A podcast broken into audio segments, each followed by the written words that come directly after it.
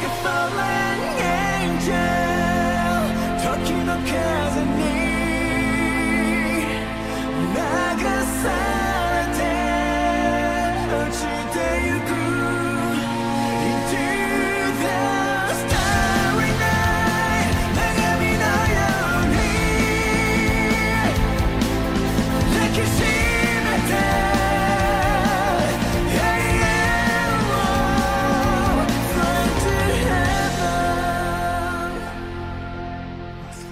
Konnichiwa a todos, ¿qué tal? ¿Cómo están? Les saluda una semana más su amigo, su compañero Lux.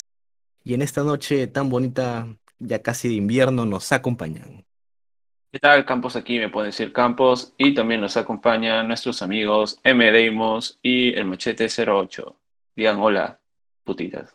Buenas noches, Hola. digo hola. Aquí el Machete 08 saludando, reportándome después de un mes de ausencia. Listo para ¿Verdad? Sí. la acción. Así es, y nuestro amigo M. Deimos, que quizás este, al, para los que siguen solo la serie de Shingeki en nuestro canal, eh, no, no es alguien conocido porque nos acompañó en el programa de, en el fin, en el programa de fin de año de Star Wars, que también está ahí para que lo vean, para los que les gusta. Eh, es un gran amigo de nosotros y que, según me comenta Campos, este, ha leído, se ha puesto al día de un día para otro para poder acompañarnos el día de hoy. Inesperadamente, yo no me lo esperaba. Fue una, una grata sorpresa. Por dos, por dos, tampoco. Sí, sí. Y, eh, creo que era, creo que era necesario, ¿no? Eh, realmente, este, Jaime nos ha sorprendido bastante, para bien y para mal, pues, ¿no? Creo, ¿no? Sí, bueno, este, saludo a todos, Deimos aquí, este, veterano ya de, de, de muchos otros temas, pero en lo que viene a ser Shingeki, pues, uno más, uno menos. Pero aún así, todas las voces deben ser escuchadas, creo yo, pues, ¿no? Aquí en Katana Core.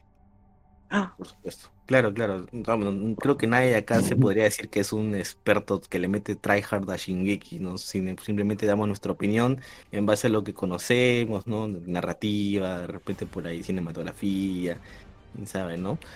Eh, pero todas las opiniones son válidas, ¿no? Y bueno, el final de Shingeki, ¿no? ¿Qué, oye, ¿qué, qué les puedo decir, pues, ¿no?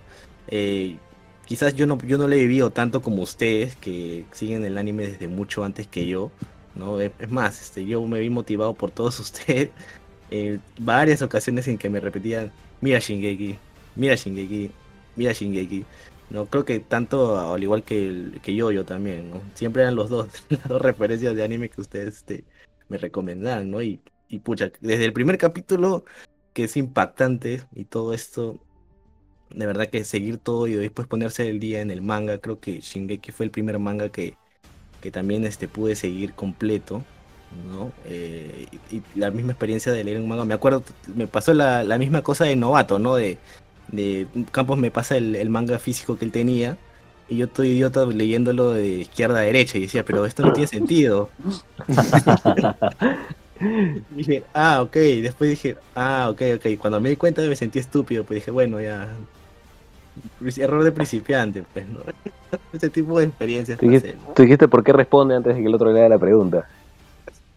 Exacto, exacto. No sé, de repente cada uno, este, antes de empezar con el número per se, pueda decir su experiencia con Shingeki no Kyojin, ¿no? Como un poco para rememorar el gran, el gran, la gran serie que nos trajo Hajime Sayama, ¿no? Empezando por M. Deimos, de repente, ¿no? Como, como es el más nuevo en este, en este programa, en esta serie que también es del podcast. Ok, ah, bueno, yo creo que como muchos eh, conocí Shingeki no Kyojin cuando salió el primer, la primera temporada del anime. Eh, como manga, yo lo descubrí ahí. Bueno, básicamente, cuando tú ves un anime, sabes que existe un, un, eh, una historia antes de, que, antes de que la adapten. Y generalmente el manga siempre está más avanzado que el anime. Entonces, cuando termina la primera temporada, eh, que, fue, que es una de mis favoritas, considero yo que el, el opening de la primera temporada es, pues, este. No le tiro mérito a los otros, pero a mí siempre me, me gustó ese opening más que, por ejemplo, el segundo, el tercero. Pero en fin, eh, me estoy yendo, me estoy llevando. Este, conocí el, el- el anime y luego comencé a leer el manga, ¿no? Llegué hasta. Creo que lo que ya vendría a ser la segunda temporada, el final de la segunda temporada ahí es donde leí el anime, eh, perdón, el, el manga. Este, una de las cosas que me llamó mucho la atención, que más me gustó en realidad de, de, de, de Kyojin fue el hecho de que en el primer capítulo ves al, primer, al personaje principal morir, pues, ¿no? Y la sorpresa de, que obviamente regrese es, wow, o sea, qué interesante. Como, como fanático de historias en las que tiene ese realismo de que el personaje principal se muere y no regresa, hubiera sido interesante ver cómo, cómo la historia continúa sin Eren, pues, ¿no? O sea, obviamente que existe una explicación de por qué sucedieron las cosas así y todo, pero este, sí me gustó mucho esa, esa crudeza de contar el, eh, bien al comienzo de la historia, pues, ¿no? Y obviamente que es sorprendente la... Creo que era algo que no se había hecho antes, ¿no? O sea, el hecho de poner titanes y darle esa, esa, esa diferencia de los protagonistas humanos luchando contra algo enorme, pues, ¿no? Creo que Y, y titanes me con cosas recordó- extrañas, ¿no? Y me acuerdo que una de las cosas que me, que, que me llamaban la atención es que como que si son titanes y son como que seres humanos que se transforman de alguna u otra forma, este, o son otra especie de raza, ¿dónde está su, dónde está el aparato reproductor, bueno? ¿Por qué hay tantos? La que ¿por qué no tienen nepe? Este, Claro. Pero sí, eso sería, creo, no sé si fue un poco corta, pero este, esa fue mi experiencia con Shingeki. Ah, Obviamente cuando yo ya descubro más sobre la de la historia del manga, se comienza a poner más interesante, ya comienzas a hacerte más preguntas. Creo que para personas que recién comienza a leer el manga, por ejemplo, hasta, hasta digamos, hasta los primeros cinco mm, arcos, eh, te, te va generando más preguntas que respuestas, pues, ¿no? Y es ahí donde ya, ya por ejemplo, en, en, en lo personal, ya comienza a ver que Hajime usa mucho el recurso de ¡Ah, sorpresa! Pero tú creías que era esto, no, tiene esta sorpresa. Y como tú creías que era esta sorpresa, no, en realidad no era esta sorpresa, sino era el plot twist, que yo quería hacer un plot twist para que tú creías que era un plot twist, pero no era un plot twist, en realidad era un plot twist del plot twist, del plot twist que tú creías que era un plot twist y era un plot twist. O sea, y ahí es donde Hajime me pierde un poco, pues no como fanático. Pero aún así, pues no, me, me hizo leer todo el, el- anime, me- me- perdón, leer todo el manga, ver todo el anime, disfrutar los combates. Este, visualmente eh, la adaptación es muy buena. Este, los dibujos del manga también son muy, muy, muy, muy... eh, no, no quiero decir bueno porque sería como que muy una- un narrativo muy vacío. Como que, por ejemplo, si tuviera que compararlo con, con el dibujo de, de- otro manga que realmente lo veo así como que es- esto es bellísimo, o sea, es, lo veo y siento como que un orgasmo visual, por ejemplo, es como Kentaro Miura, ¿no? O sea, Berserker es los últimos ocho años que ha cambiado rotundamente el estilo como él dibuja, ¿no? Yo creo que Isayama continuó desde el comienzo un- una calidad que no bajó. No digo que no haya aumentado en los últimos números, pero como que mantuvo un, nivel alto, a eso quiero llegar, ¿no? Como que es, es placentero leer, me fue placentero leer todos los números de Shingeki no Kyojin, de comienzo a fin, pues, ¿no? Eh, y bueno, sí, sí, a mí siempre me ha gustado, nunca dije que no me gustara. Siempre fui detractor de esos detalles, ¿no? Como por ejemplo el, el exceso de plot twists y sorpresas que a veces consideraba, pues, que podría, eh, no es un recurso pobre, pero es parte de la narrativa que él escogió llevar, pues, ¿no? Es, pero eh, esa sería mi experiencia con Shingeki, ¿no? Amor y odio, creo yo. El machete. Tú, por favor. Eh, yo me acuerdo, yo me acuerdo, y Campos y, y Deimos no me van a dejar mentir, que fuimos de vacaciones en el 2015 a fin de año a, a un club al que yo tenía acceso y, y este, empezamos a hablar en el camino, porque sí, en esa época había salido la revelación del titán colosal y el titán acorazado.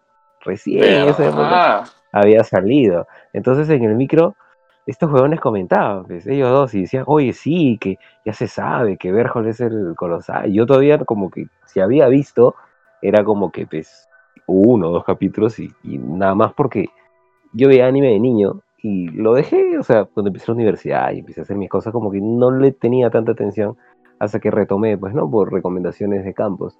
Entonces no había agarrado el ritmo con Shingeki, entonces los escuchaba hablar con tanto, tan ensimismados que me, que me daba mucha curiosidad, pues, ¿no? Y, y como dice Mauricio, pues, ¿no? El primer capítulo te muestra eh, cómo todo se va al diablo, en el segundo, tercero se muere el protagonista, entonces es un enganche tremendo. Tiene, tiene un enganche tremendo, realmente. Entonces, en ese sentido, me llamó mucho la atención, pero no, no lo vi con tanto, este, digamos, tanta constancia, ¿ves? ¿no? Como me hubiera gustado, porque bueno, estaba haciendo otras cosas hasta que más o menos cuando allá hubo un hiato entre la, la primera y la segunda temporada, si no me equivoco, de varios años, pero varios, varios años, ¿cierto? Entonces, este, ahí fue donde me puse al día, más o menos cuando se anunció la segunda temporada, o bueno, cuando iba a terminar el hiato, y, y me puse al día, pues uno o dos Te enteraste con lo de. Armin. ¿Te acuerdas, Ángel? Claro, claro, claro, claro, claro, lo que pasó en aquella oportunidad, pues, ¿no? Entonces me puse al día como, como desgraciado y, y ya, pues, ¿no? Estuve atento. Entonces ya para cuando salió y terminó el hiato y la serie retomó el ritmo, porque nunca, nunca volvió a haber un, tanto tiempo sin el anime, pues, ¿no? Entonces, este, veía todo eso. Y ya para cuando, cuando, este, en el manga se, se dio esta revelación de que había un mundo exterior y fue un boom en el internet, me acuerdo, ¿ves, no? Porque de todo lo que la gente creía que era chiquito, terminaba que era un conflicto a escala mundial. Entonces se habló tanto de eso que, que realmente, me- eso sí dije, como que, sí, me spoileé, pero, o sea, no me spoileé como para arruinar la serie, pero sí me spoileé en el sentido de que yo ya sabía de antemano que, que el asunto iba a escalar de, de esa manera. Entonces me llamó tanto la atención que ahí sí ya pasé del anime, que solamente era, yo sí solamente era anime only, a, leer el manga y ahí esa es otra historia. Pues. Empecé a leer el manga y realmente ya para la segunda parte de la historia en Marley y todo eso, cuando recién estaba estrenándose, uff, no, ahí sí me enganché y, me enganché y me enganché, pues.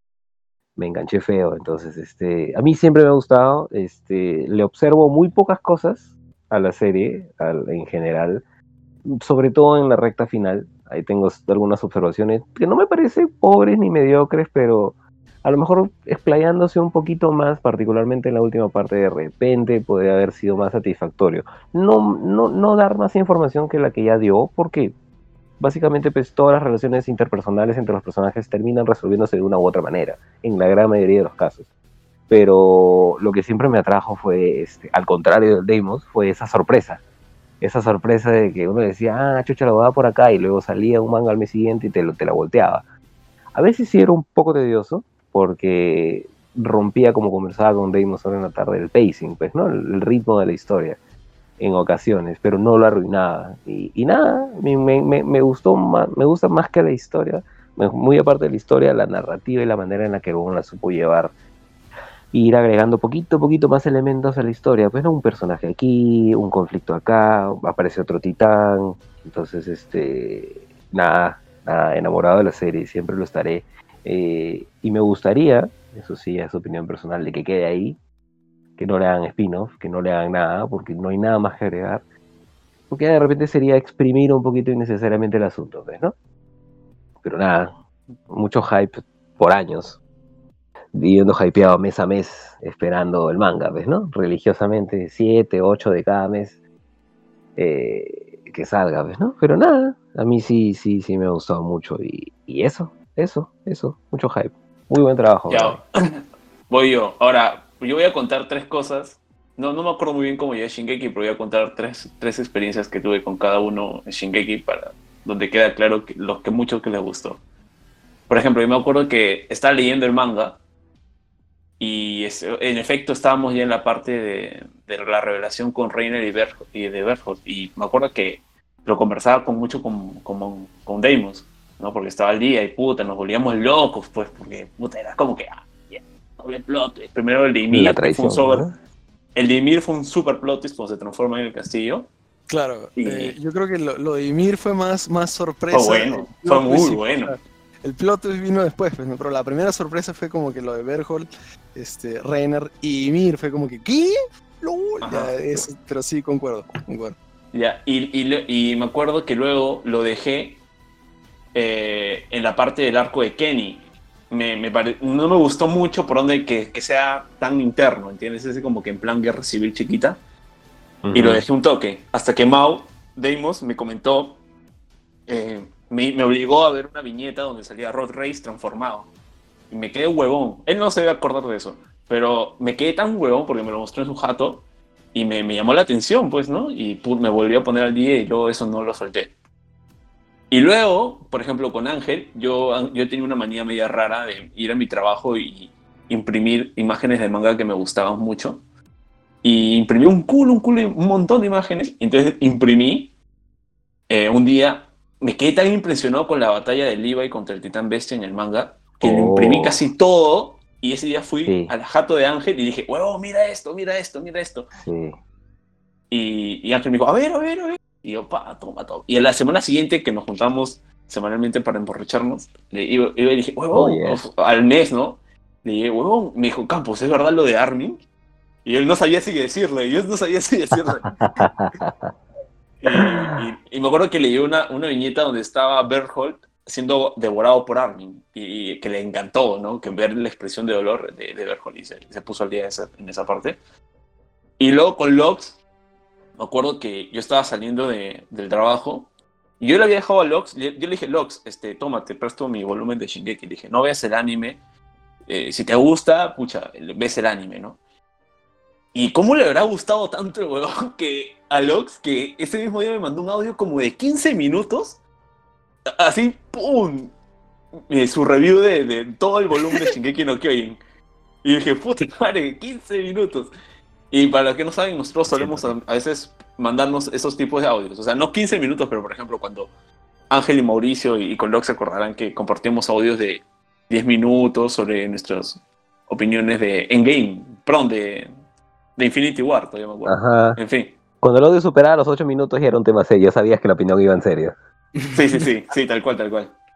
Y, y, y me acuerdo que Lox me... También fue porque Lox fue a una reunión de un- nuestro, una casa de nuestro amigo Schulz y habían como, éramos como 14 puntas. Y creo que Ángel dijo, eh, ¿quién está al día en el manga de Shingeki? Y todos levantaron la mano, pues. Religiosamente al Todos unísono, toditito. Yo, yo.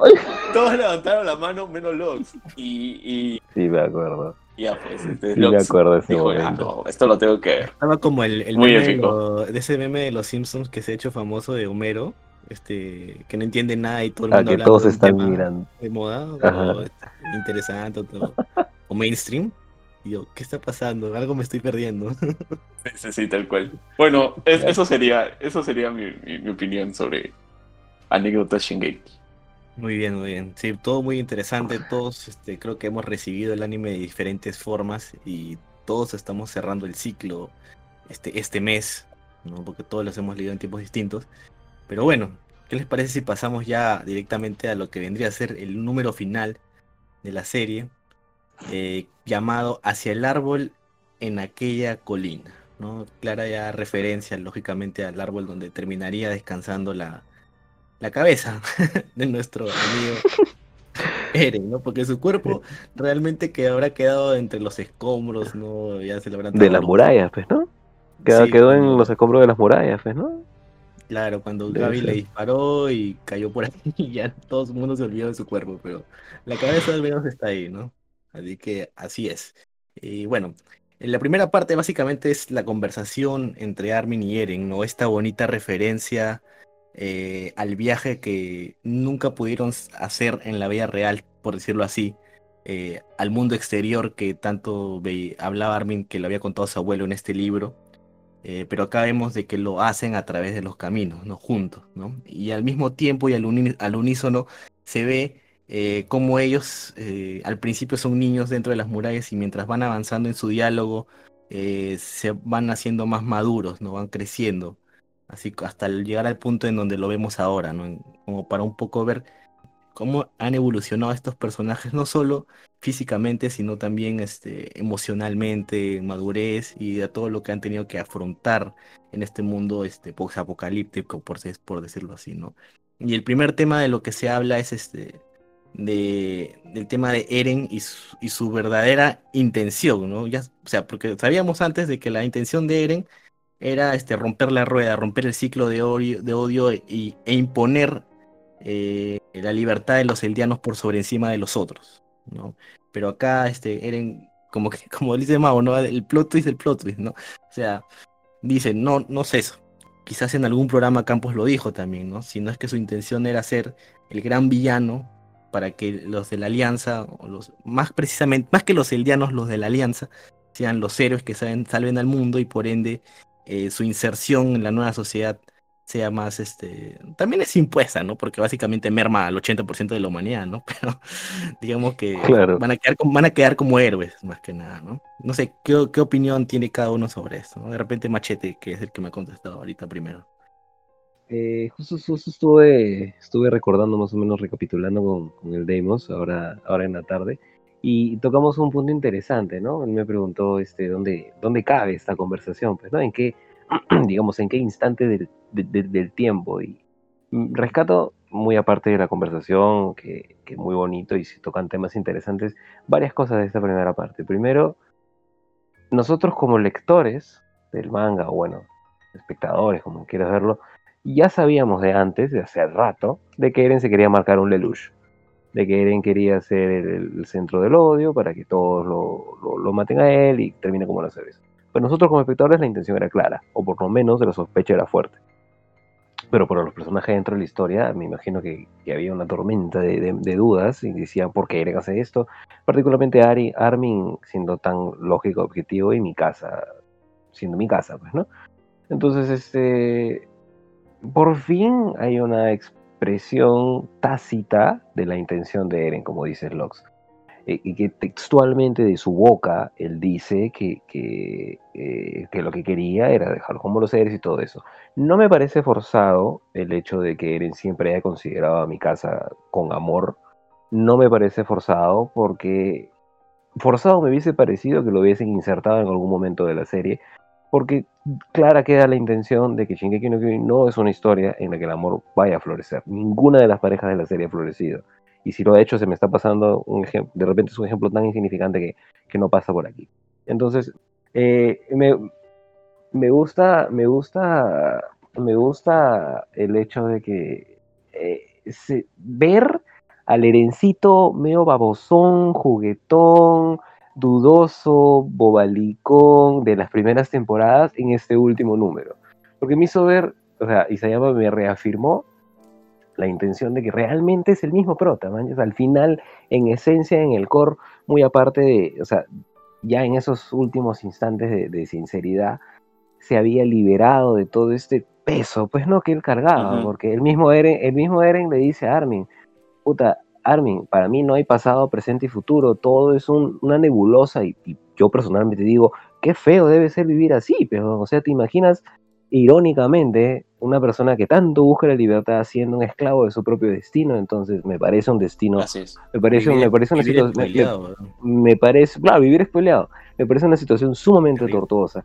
Y a pesar de eso, o sea, en ese pequeño momento se sinceró y Eren fue Erencito, pues, ese, ese cojudito, jajají, jajaja, que por ahí este, be- be- berrinchoso, como que mucha gente renegaba del Eren chivolo, porque no era un prota, un prota muy proactivo, un prota muy, muy, muy, muy consecuente con sus acciones o muy serio, como, como muchos otros, pues, ¿no?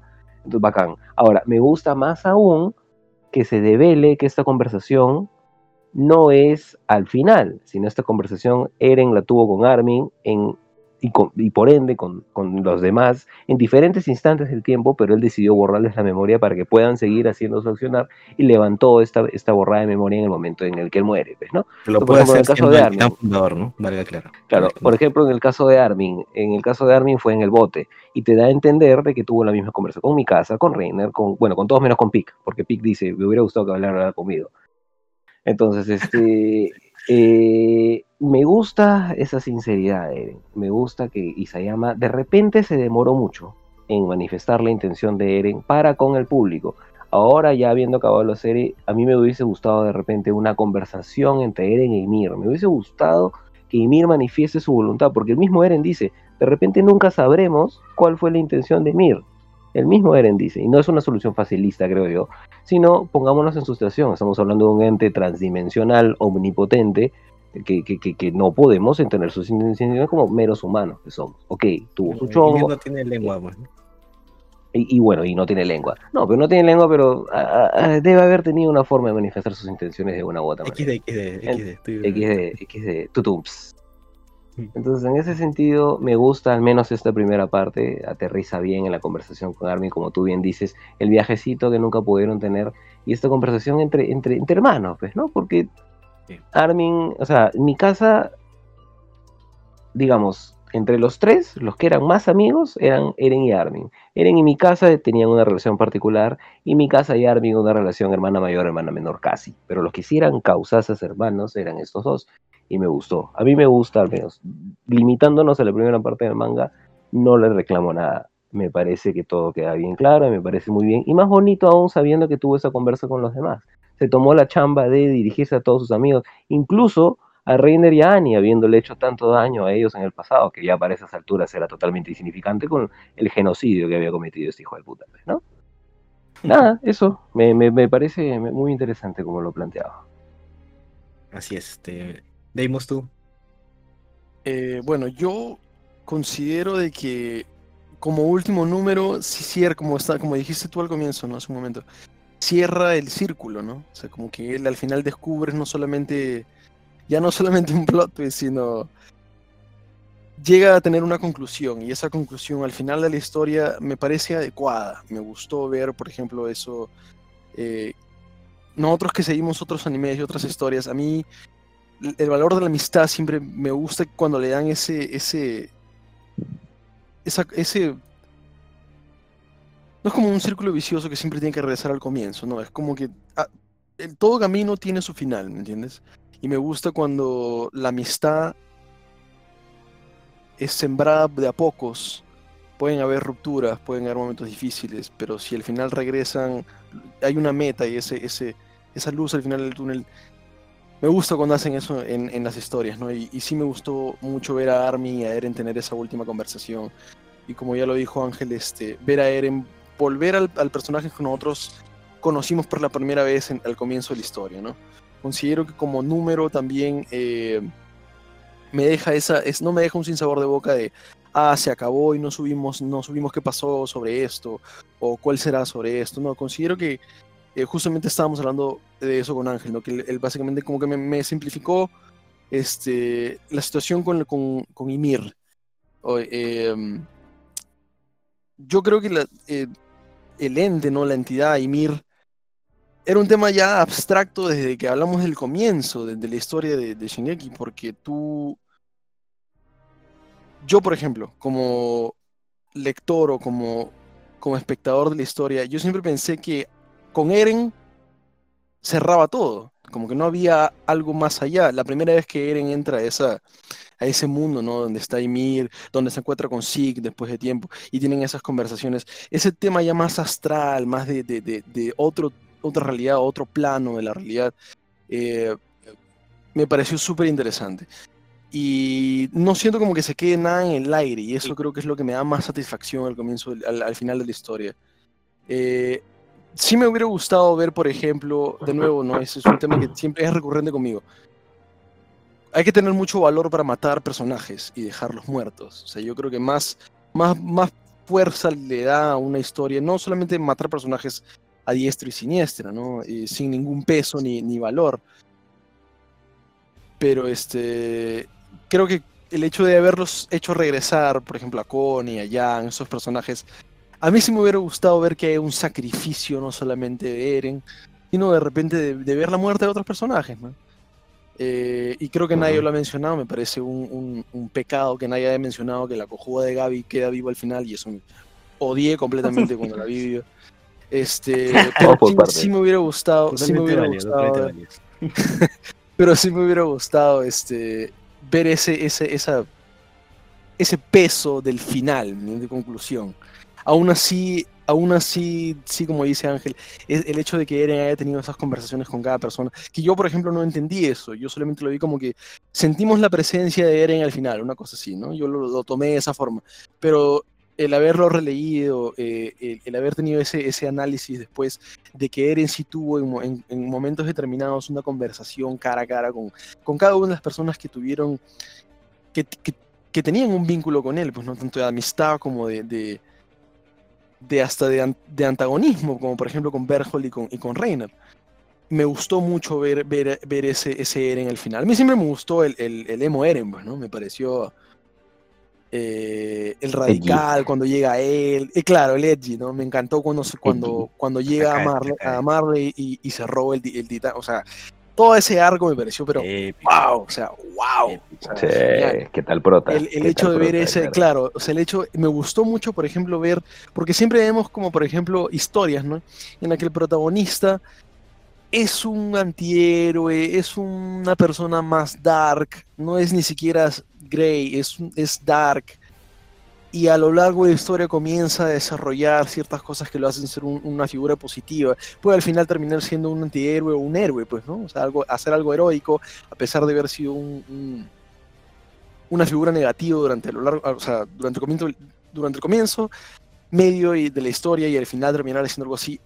Al contrario, se llama me lanza ese, ese, esa, ese cambio y me lo plantea como que Eren era un personaje positivo y va descubriendo cosas tanto de su pasado, futuro y presente y se convierte en, en, en, lo, que no, lo que tú veías, pues, ¿no? El, edgy emo Eren o, o el dark emo, ¿no? O sea, el dark Eren y este, eso me llamó mucho la atención, me, me gustó bastante ese arco. Eh, y de nuevo, o sea, para mí fue una conclusión bastante agradable. Cierto, esos puntos que he marcado, pues no que son cosas. Creo que no debo ser la única persona que siente esas cosas, ¿no? Como que ah, al final todos regresan y, y bla, bla, bla.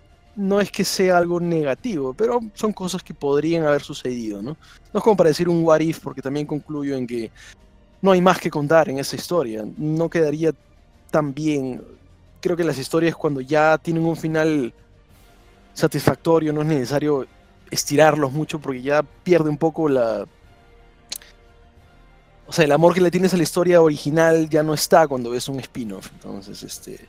Sí, a mí sí me, sí me gustó como final, me gustó cómo terminó la historia, me gustó ver a Eren en el final y el, el hecho de ver ese árbol con...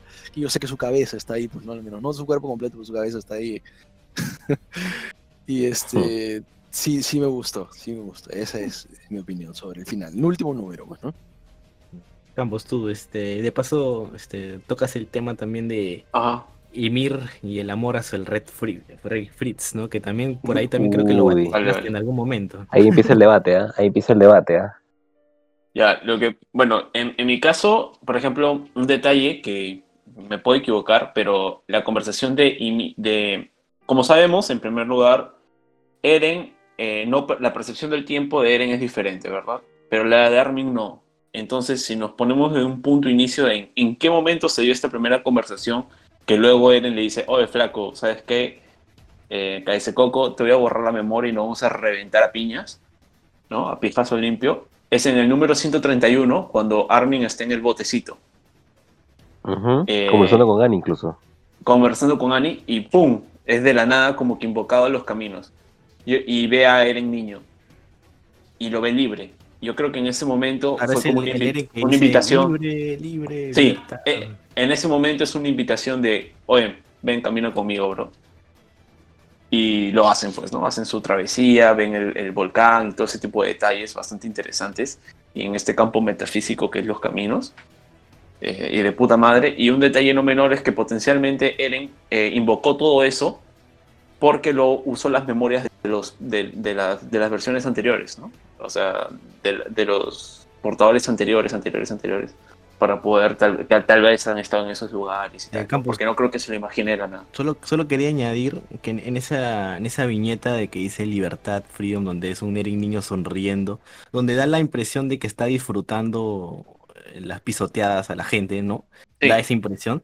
Pero cuando yo he re- hoy he regresado a ese número, al haber releído, te- si ves, debajo de la viñeta donde está este Eren sonriente, hay un Eren que vuelve a su expresión este, depresiva de siempre y se hace la pregunta, ¿libertad? Y ahí es donde, pum, pasamos al momento donde, donde se refieren ustedes de, del choque con Armin en los caminos, ¿no? Y ahí pasa al, botecito. ¿no? Entonces, viendo este final y en retrospectiva, digo, o sea, Eren no la está pasando bien en ese momento, ya sabemos por qué, ¿no? Porque básicamente es esclavo de su propio destino, que es como ahorita lo estamos definiendo, ¿no? Este final. Sí, yo-. Sí, yo, y yo creo que eso luego lo podemos tocar como de profundidad y es un buen punto, ¿no? Sobre todo porque hay mucha gente que cree que Eren hizo la del pija grande, ¿no? La del, la del héroe sacrificado, que no, que todo estuvo calculado, chicos. O sea, pa, yo, la camiseta del 10, ¿no? La camiseta del Diego. Para nada. Eren has- sufrió hasta el final. Nosotros creíamos que él tenía control de toda la situación, control de su poder, control de su destino. pero hemos visto que no. O sea, que él se vio trascendido, supeditado al poder del titán fundador. Como dijo Ángel, o sea, superó el control de su mente. Para Eren, la muerte ha sido la, recién su verdadera liberación. Recién la muerte. Entonces, este, el bucle lo dominó a él. Eh, pero bueno, o sea, yo también, por ejemplo, con respecto a la, a la conversación de Armin y Eren, tengo que decir que hay algo que sí no me gustó mucho y es que sentí que, o sea, el diálogo perdió peso con respecto a la tesis de la libertad. Por ejemplo, en puntos como... Porque Eren ya había explicado las razones de por qué hacía lo que hacía. Ya, ya, lo había- ya las había dado. Yo creo que acá lo que está explicando es el, la forma. ¿Por qué aplastarlos a todos? No. ¿Por, por qué decidir aplanar el mundo? Eh, eh, entonces, ante esa pregunta que le hace Armin, le dice, ah, pues, o sea, en resumidas cuentas, ¿no? Parafraseando, ah, pues, no sé, eh, yo soy libre y pues, no sé, me dio por aplastar a todos. ¿No? O sea, y entendemos que todo lo hizo por llegar a ese punto de inflexión donde mi casa tiene la capacidad, la potestad para poder decidir. Y lo curioso también es que él ya había visto, con el poder del fundador y su percepción no lineal del tiempo, ese momento. Es decir, la voluntad de Eren estuvo hasta cierto punto, pero luego ya no. Y, y, hay que, acá entramos con el tema desde, desde el rey Fritz. O sea, este man, o sea, la, descendencia sumó, toda la descendencia de, de, de rey Fritz sumó para que ocurra lo que ocurre. Todos han estado aportando. Y, y también hay ciertas partes, conversaciones eh, de la conversación que son muy ambiguas, ¿no? Muchas cosas que tal vez quedan al aire, a libre interpretación, y, y, me, y, no sé, me parece también válido verlo como una forma muy facilista de, de Isayama decir, tomen chicos y ustedes decían lo que es, ¿no? Y, ya. Y por ejemplo, creo que a- Er- Eren dice una cosa como que, la verdad es que no sé por qué lo hago, pero lo hago pues, lol, ¿no? Una cosa así. Y hay otra, par- otra frase que no me gustó mucho, que era, entiendo, entiendo la intención, lógicamente, de lo que se refiere, pero es como que le dice, gracias por, Eren, gracias por, por haberte convertido en un asesino por nosotros, una cosa así. O sea, o sea, las palabras no fueron las adecuadas, pero lógicamente lo que se refiere a Armin es decir, puta, entonces he estado cargando, porque en ese momento recién Armin se da cuenta, reconoce todo el peso El sacrificio de Eren. Ajá, Claro. de, de- de Eren, ¿no? Quizás ese ¿eh? de repente. Quizás. Puede ser, puede ser. Eh, y entonces, este. Sí, porque gracias no creo que era la palabra indicada. Muy literal, de Sí. repente lo han, lo han puesto. De repente. Sí, Hubiera sido como que entiendo tu sacrificio, ahora entiendo lo que, lo que, o sea, por qué lo hiciste, o sea, como que comprendemos. No, Entendemos. gracias por tu sacrificio, pero no por el genocidio. ¿no? Así. Claro. correcto. Entonces, yo, sí- yo creo también que es un tema de traducción porque, o sea, hay otras cositas que también se parecen medio, muy, muy, como que medio ambiguas y ahí es donde, puta, alguien le puede dar una interpretación, otro le puede dar otra interpretación y está bien, ¿no? Pero ahí es como que, se arma un poquito la controversia. Y por ejemplo, a mí sí me gusta darle un poquito más de profundidad. Y yo, siento que, por ejemplo, eh, Eren representa como. Cuando te dice. Muchos lo ven como que superficialmente dicen, no, está diciendo, es una mierda esto, porque está diciendo que no sabe por qué ha hecho las cosas. Y yo no lo veo tanto así. Yo veo que él ha planado todo, porque en su punto máximo de libertad, ya no sabía qué hacer. O sea, cuando ya estaba en ese goce, en ese pináculo de ser un, literalmente un dios, o sea, ¿qué carajos hacer? Entonces, creo que Eren optó por una naturaleza del caos. O sea, desordenada, aleatoria, salvaje, sin razón, libre, ¿no? Solo voluntad. Y finalmente, el universo de, de Eren se confirma que siempre fue, se redujo a dos personas, que fueron Armin y Mikasa, no hay más. O sea, unos, algunos defendíamos y decíamos, no, los eldianos están en el corazón de Eren. Yo tengo dudas de que sea así, la verdad, ¿ah? O sea, yo tengo re- realmente dudas de que eh, incluso estaban en los planes que los eldianos se salven. Yo creo que Eren dijo, bueno, mis dos amigos y ustedes jódanse. Obviamente también su grupito, ¿no? Su promo, pero no sé, yo, yo, lo, yo lo veo de esa forma. Ahora, Lox me, me preguntó por el tema de, de Ymir y eh, el, el Rey Fritz. Um, yo lo siento que sale muy, muy forzado el Rey Fritz. O sea, eh, entiendo que entiendo la, que cierra bien, pero lo- para la maquinaria tan grande de narrativa que nos, y compleja por momentos que usa, Isayama, jalar el rey, el rey Fritz y ponerlo acá, pum, toma, este, lo fuerzas un poco, tac, tac, tac, eh, y, claro, sí, lo el amor. y diciendo, lo justifica diciendo, "Mm, no pude entender a Ymir del todo, solo pude sentir más o menos lo que ella era cuando la toqué, pero no la, al final no, nadie creo que la podrá comprender, ¿no? Creo que ese es como que un argumento este, como para salvar la narrativa, pero no. no Ah, me, me parece que Isayama, acotando ahí, me parece que Isayama utilizó el mismo recurso que hizo con el gusano. Le dijo al público, "Oye, ten esto, esto es, no te compliques, no te hagas bolas, ahí está, no pidas más. Como lo que pasó con el gusano, pero todo el mundo creía que era un ente interdimensional, o que era un bucle temporal, o que había una pendejada súper compleja, como que yo también lo pensé en algún momento. Pero al final Isayama te dijo, no, ¿sabes qué? Fue un gusano que se quedó en un árbol y no evolucionó, y ya está. Entonces creo que fue por el mismo recurso, como bien dijo la palabra Campos, que podría considerarse facilista al decirle, no, sa, no te preguntes, tampoco sé qué decirte, y ahí está. Pero creo que, creo que utilizó la misma, el mismo recurso con Ymir, pues, ¿no? Dijo, no te preguntes, ni el mismo prota sabe por qué tú vas a cuestionarlo, eso, pues, ¿no? Claro, pero yo también creo que esa es una invitación para que la gente que lo lee pueda dar sus propias interpretaciones, ¿no? Como diciendo, ustedes jueguen un poco, rompanse la cabeza y, y lo que tú creas está bien. Hagan o un sea, podcast ¿sabes? y ya conversen de eso, si quieren. Ajá, ajá. Sí, no, bueno, Sí. lo de la lucigenia a mí tampoco me, me pareció medio, o sea, ¿para qué la sacas? Pues entonces, ¿no? Si se va a desvanecer nomás, ¿no? ¿Para qué haces que Reiner casi sacrifique su vida para, para evitar que se junte de nuevo con Eren si no se va a desvanecer de nuevamente, no, No sé. Claro, si vamos a tocar ese punto, yo sí creo que la aparición física del gusano fue totalmente innecesaria, porque ni sumó ni restó, man.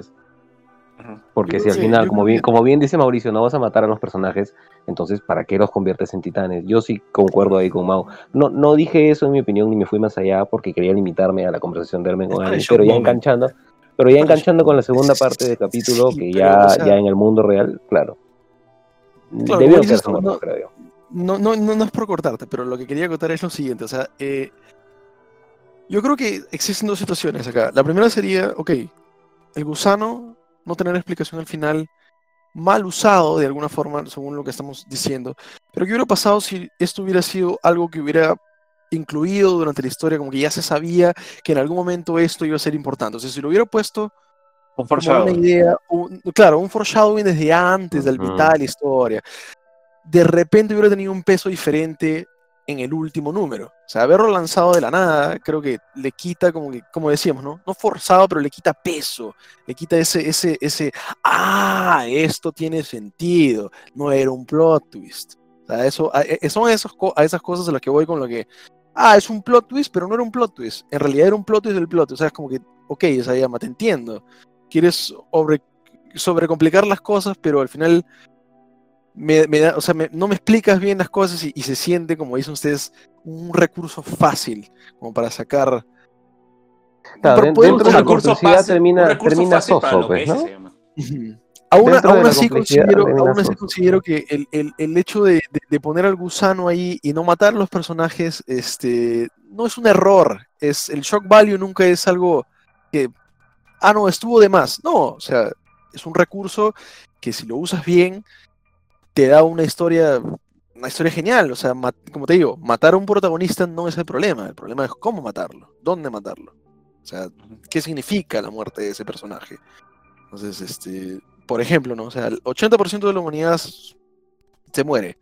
O sea, Eren eventualmente, o sea, al final sí es un genocida. O sea, no, es- no, no Es un desgraciado. un héroe, o sea, Claro, es no- un, no- es un hijo de puta, claro. Casi el nivel de. Casi Claro, precisamente lo es porque, y lo es porque si se dan, si se dan cuenta, eh, o sea, precisamente se confirma de que todo el mundo lo ve como genocida porque al momento en que Armin dice, se presenta, diga, ¿tú quién eres? Le dicen, Armin dice, yo soy Armin, soy un eldiano, que soy el otro, y soy el hombre que mató a Eren Jaeger. Entonces, eso le da la importancia al caso porque ya para entonces todo el mundo consideraba a Eren como un completo hijo de puta, y así será por los Sí. siglos de los siglos, pues, ¿no? sí. Ajá. Sí, ahora, tampoco es que algo que conversábamos con Campos en el capítulo anterior era de, y que queríamos que nos saque la duda este último número que cre- creo que no lo hizo del todo, es qué rol cumple cada, cada elemento instaurado, eh, hablando en ejemplos, eh, la Lucigenia, el gusano, Ymir y Eren como titán fundador. O sea, ¿cómo calzas esos tres elementos para el Lord Titán? O sea, ¿qué representa cada uno? ¿Quién da el poder a quién? Eh, ¿Quién dicta que desaparece o no? Bueno, creo que se responde diciendo de que Ymir es la que dicta que todo se desvanezca al final, ¿no? Pero entonces, Eh, este, la Lucigenia, yo- ¿qué es? Eren, ¿qué es? Eso es lo que, lo que, no- lo que habíamos, lo que yo pude siempre, ustedes? lo que yo pude interpretar, eh, tomo la palabra, este, era que el parásito Chan, el gusano, era, este, como ya hemos dicho, como que la voluntad, la voluntad de la naturaleza en una programación de sobrevivir, ¿no? O sea, vemos que esta cosa tiene que sobrevivir, tiene que ser la prueba viviente de, de- de la naturaleza, de la naturaleza de por sí, o sea, de- del instinto de vida. Y eso me sorprendió mucho porque yo esperaba que Parásito Chan tenga, o sea, joda un poco más, ¿entiendes? Que, que joda, Claro. que, que se, se note más Que tenga, pre- que, que- que tenga que presencia en tenga la historia. ¿no? Eh, De, Que de no que solamente, sí. claro, que no, claro. Y yo se lo dije a Que no fue una, Ángel, una yo creo herramienta más que que otra cosa. fue como un McGuffin para decirte, hay Magic System, ¿no? Este es el tema del lore, aquí sí funcionan, las- estas son las mecánicas del poder titán. ¿Cómo, ¿Cómo lo explicaste nunca tú? ¿Cómo lo explicaste tú? Disculpe que te corte, Campos. ¿Cómo No, lo no, no te explicaste? preocupes. tú lo explicaste, tú lo explicaste de una forma más, o sea, me lo simplificaste así, ok. Y corrígeme si, si me equivoco, porque estoy repitiendo lo que tú me dijiste. Eh, si Ymir era la voluntad de los titanes, la materia física era el gusano. Aún Claro, así, la, la batería, la batería Claro, era el ajá. gusano, pero la voluntad era Emir, pues, ¿no? Una vaina así. Claro, entonces, aún así volvemos al, al- al- al punto inicial. pues, ¿no? O sea, mal usado, no creo que sea mal usado, no es la palabra, sería Desperdiciado, pobremente claro. usado, mediocremente Sí, usado. pobremente usado. No me digo que me Pudo puede haber- puede sido más. diferente. Sido diferente. Y eso, como más, decía Campos, ¿no? lo arreglabas con un foreshadowing. O sea, le, pon- le dabas una importancia mayor. Y- y- No solamente y lo ponías en un número hace, hace un año y medio y lo dejabas ahí y no lo volvías a tocar hasta el final. Y lo tenías que poner ahí. Yo creo que Isayama utilizó incluso un recurso de enganche con convertir a Yankon y Gaby y a los demás eldianos en titanes. Como diciendo, oye, se va a poner intenso, miren el último capítulo, no se lo pierdan, ¿ah? Más que en pos de la historia, porque como bien dice Mauricio, no hubo sacrificio. Y yo sí opino, no hubo sacrificio, no hubo pérdida, o sea, evidentemente para el núcleo de personajes, para el mundo sí, porque no se perdió. Yo sí creo que el gusano fue pobremente aprovechado y no debió haber incluso salido. Tranquilamente del cuerpo de Eren puede haber salido el mismo vapor, nunca sacabas al gusano y ya está. Pero no, tenías Entre Eren y Mir podían hacer todo. O sea, el Parásito Claro, Chan más que nada viene a eh, ser que solo quería pegarse a Eren por un tema de supervivencia, más que nada, ¿no? Pero fuera de eso, él no- en el poder titán y en el retumbar no tenían influencia alguna, interpreto yo. Lo que pasa es que, por ejemplo, yo, yo, me- yo decía, no se me ocurrió la idea de, tú podías haber dicho de que Parásito Chan era la, la energía que, o sea, aceptaba, se metía en la voluntad de Ymir y la lograba materializar. Y te daba una facultad, ¿no? Por ejemplo, Parásito Chan, de una, si es sobrevivencia, la entidad más fuerte que va a sobrevivir predatoriamente siempre es la más grande y la que come más. Entonces, bajo esa lógica, tiene sentido de que el- la maldición o el, el poder titán sea generar titanes, seres gigantes que devoren. Entonces yo ahí le encontraba un poquito de arwiniano, ¿no? Un poquito esto de, de- de teoría evolutiva y, y le encontraba sentido. Entonces yo esperaba una tipo de respuesta, de una tipo de explicación de esa forma acá, en este número. Porque Parásito Chan y Mir simplemente son borrados, son dejados de lado. Me parece, ahí sí siento un poquito de rush, un poquito, en mi opinión, ¿no? Con, respect- con respecto a eso, pero tampoco simplemente es que termina afectando. Claro, pero tampoco es que, puta, termina afectando, pero a la hora de que tú haces una evaluación, por ejemplo, en mi caso de, oye, ¿qué, te, qué, te, qué crees que, qué te vendió Isayama, ¿no? ¿Qué te puso en el, en, el, en, el, en el mostrador para este número y que tú ibas a decir, oye, esto va a ocurrir y finalmente no terminó ocurriendo? Es Parásito Chan, relación Ymir. Y creo que ahí estamos de acuerdo, ¿no? Al, al margen del tema de la muerte. eh, Sí, sí. o sea, la, la- la Sí. historia de los personajes cierra muy bien y todo, pero el Lord Titán como que a mí personalmente no, no me termina de cuajar del todo, no, no me termina, o sea, no, no, no termino de cerrar de to- de- del todo, siento Claro, que ahí t- le tampoco, tampoco me historia. cuadra. Tampoco me cuadra. Yo creo que los que se terminaron convirtiendo en titanes debieron quedarse como titanes. Y un último sacrificio de la alianza hubiera sido matar a sus últimos amigos como para cerrar el ciclo. De repente hubiera sido un poco más tangible. No, pero, pero sí como más trágico. No, pero me gusta, Un poco más pero me y gusta, realizable. Hubiera sido un poco más, no sé, consecuente para con ya la cantidad de pérdidas que habían tenido. Entonces, eh, o como muchos otros teorizaban, que no sé, pues, ¿no? Eh, Gaby se coma a Reiner y que Connie se coma a Annie, y que tengan esa pequeña retribución porque de una u otra manera Reiner, Annie Claro. y compañía hicieron mucho daño y nunca lo Claro. pagaron. Pero como, como bien ¿no? de- Muere decimos, final, como bien decimos, efectivamente, yo también apoyo, yo también apoyo. Yo nunca voy, a, yo nunca voy a terminar de aceptar a Gaby como, como, no como un buen personaje, porque es un excelente personaje, pero como un personaje que a mí me caiga bien, no. que Yo el, muera. el capítulo muera. anterior, el capítulo anterior, este, sufrí la muerte de Gaby, pero más que por la misma Gaby, eh, por lo que ella significaba la para Falco fácil. y para Reiner. ¿Entiendes? Porque Ah. yo este, había interpretado desde el que, ahora que vi el anime de nuevo me refresqué, de que la misión de Reiner y Falco era hacer que Gaby no esté condenada a los 13 años, evitar de que esté involucrada en todo eso y mantenerla al margen, ¿no? Claro. mantenerla viva y que ella siga su vida como, como siempre, no sea esclava del sistema, por decirlo así. Era un No. pacto de, Ah. un pacto de hombres que se notaba en sus miradas. Claro, entre exacto. Y la muerte de Gaby en ese, en ese capítulo que me dolió significaba de que ellos dos habían fracasado. Reiner fracasó de nuevo. Y por eso a mí me dolió como miércoles que, que muera de nuevo. Ese, ese era mi, mi, mi- argumento respecto a Gaby, ¿no? Pero bueno, acá este. eh, Mau, Mau, que lo ha leído de corrido, seguro este, sentirá el tufillo de Plot Armor este, más que nosotros que, nos, que hemos visto los tres últimos meses, ¿no? Porque ya Sí. hemos visto Plot Armor en la pelea. eh, no murió Jan, no murió Connie cuando era muy. Este, No murió Debería- Levi. debería- De, ahí, de ahí hay que hablar de eso. ¿ah? Ah, no hemos tocado ese tema del Levi, hay que Eh, dejarlo, porque ese es un tema particular. Sí, sí, sí, sí. Solamente digo que sí, estoy de acuerdo. Debieron haber un poco más de consecuencias y va con lo que le dije a Campos en una primera instancia y lo vuelvo a decir, es, creo que es demasiado happy ending para lo que el Shingeki siempre nos había planteado. Creo, antes que en mi Mau, opinión. antes que Mau, antes que Mau este, acote, digo algo. Yo creo que Connie, Jan y Gaby en la segunda temporada, en esa misma situación, morían. No sobrevivían. Me dejo entender. Yo creo que si esto lo ocurría en la segunda temporada, no sobrevivían, porque Isayama descartaba más rápido y era como que. Y Petra en, esta, en este arco sí. Pero tú, tú crees, que tú crees que haya sido por un tema de que Isayame dijo, ah, no, al final, después de todos los personajes, o sea, esos son los personajes que yo creé, al final no, qué penita matarlos, o sea, ¿consideras que, que fue, que esa sé. fue la razón? No, no, no creo que sea eso. ah. La verdad es que no, no entiendo muy bien por, por qué los deja.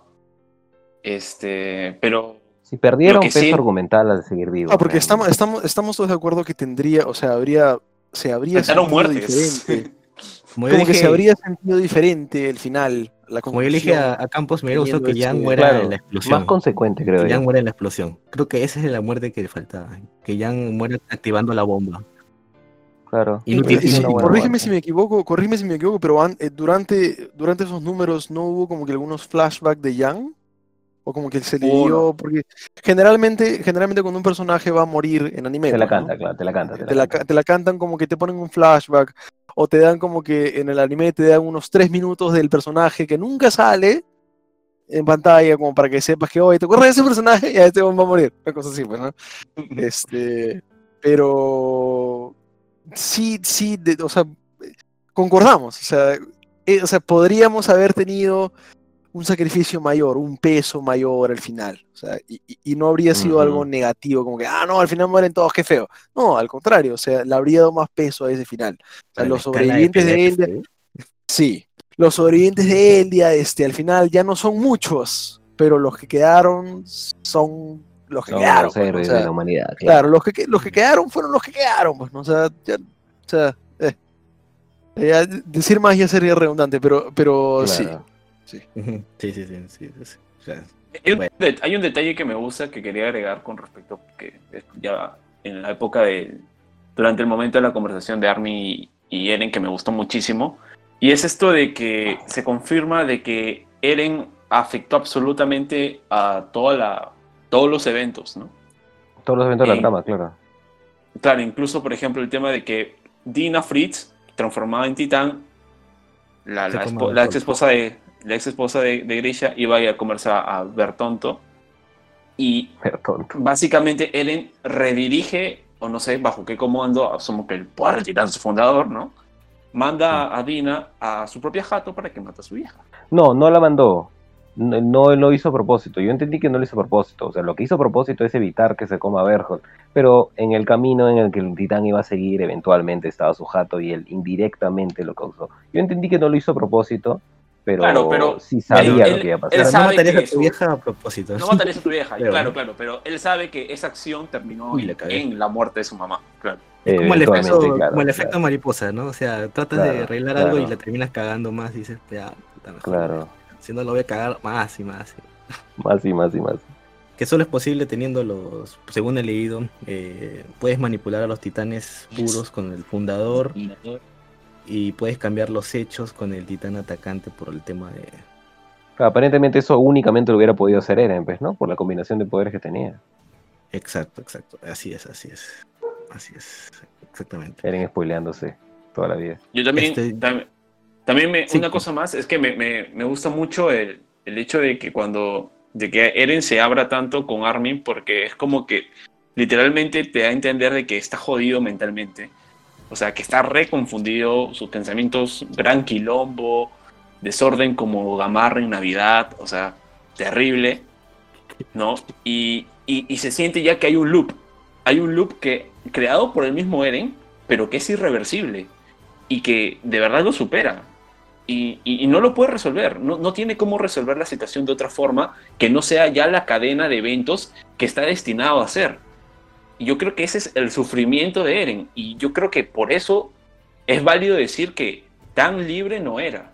O sea, No, no era y- libre, no era libre. y no, no era libre. Y este, bueno, yo creo eso.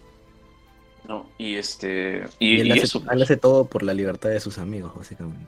Para que ellos sí Claro. sean- va a hacer all-in para darle la libertad a sus amigos, darle esa chance de futuro y dejarlos a los dos como dos héroes y que carreen el mundo, ¿no? Eh, porque, o sea, estaba limitado, limitadísimo por el poder del fundador Eren.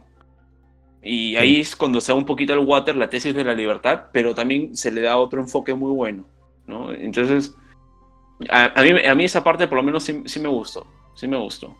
Sí, sí, sí. Y que también que, y, que Eren apeste un poquito fracaso, ¿ah? O que, que Eren apeste un poquito fracaso porque se siente también un, un tufillo de que hizo lo mejor que pudo, pero pucha, no pudo más, se rindió y, y ya, pues. ¿no? Eh, yo algo que quería comentar que también este era una, algo que decíamos que tenía que cerrarse en el capi- en este capítulo era eh, cómo es el rol de Ymir en, en esta pelea final, ¿no? Porque vimos muchas veces de que los titanes atacaban furtivamente a todos como si quisieran asesinarlos y decíamos ¿quién está mandando a estos titanes, Ymir o Eren? ¿no? Eh, Ymir dice que está enamorada del rey Fritz y que sigue sus comandos, que por ende derivan a que por eso obedece a los de sangre real. eh, pero después se pone a obedecer a Eren y después decide detenerse al ver a mi casa. ¿Ustedes ven este, todo bien con esto o tienen alguna observación de repente? Eh, ¿Cuál es el rol de ella en todo esto, no? En esta parte final. Yo, yo entendí que ella es la que finalmente este, decide, ella es la que termina haciendo el check, ¿no? La que, la que aprieta el botón. O sea, es como que, pucha, si le caes bien, eh, pide pizza. Si le caes mal, puta. te Y ahora, al culo. final ayuda a los este, de la alianza, porque ella es Sí. la que termina ayudando a invocar a, a los titanes atacantes del pasado, incluso al mismo Bueno, pero a, lo, a lo mejor eso fue en concordancia con Eren porque ya estaba todo escrito, por decirlo de alguna manera, pues, ¿no? Y, y si parte, o sea, si, si, si, si estaba escrito y Eren tenía que ser derrotado y había mucho poder por parte de Eren y Mir tenía que equilibrar la balanza porque las cosas tenían que hacerse como ya estaban escritas, ¿no? Creo yo que va por ahí. Ahora sabemos eso. Por eso había Plodarmor, ¿ah? Para, porque en el fondo Eren no quería matar a sus amigos. No, no quería matarlos. Por eso quería por ahí matarlos. no puedes justificar el Plodarmor de esa pelea, quizás. O yo en algún, en algún momento tú, se la, tú te la crees, ¿ah? Yo me la creí. Sí. Yo dije, pucha, ¿en serio? O sea, yo sí me la creí. O sea, por mí no pasó como que, ah, no, nunca tuvo la intención. No, yo sí, sí pensé que en algún momento venía. pero es, obviamente es una, es una sorpresa agradable saber que no, pues. Pero Yo creo que la, la solución final de Shingeki, y eso es algo que también me dejó un poquito como diciendo, ok, o sea, no, no, no es que yo esperaba, creo que la resolución final del conflicto sea mediante una cuestión psicológica, ideológica, un toque más existencial y filosófico, y no tanto el tema de la amistad, o sea, el poder de la amistad. Yo sé que es bonito y queda chévere, pero no, le, Como no que- le el amor, pues, el poder de la amistad, no. amigo.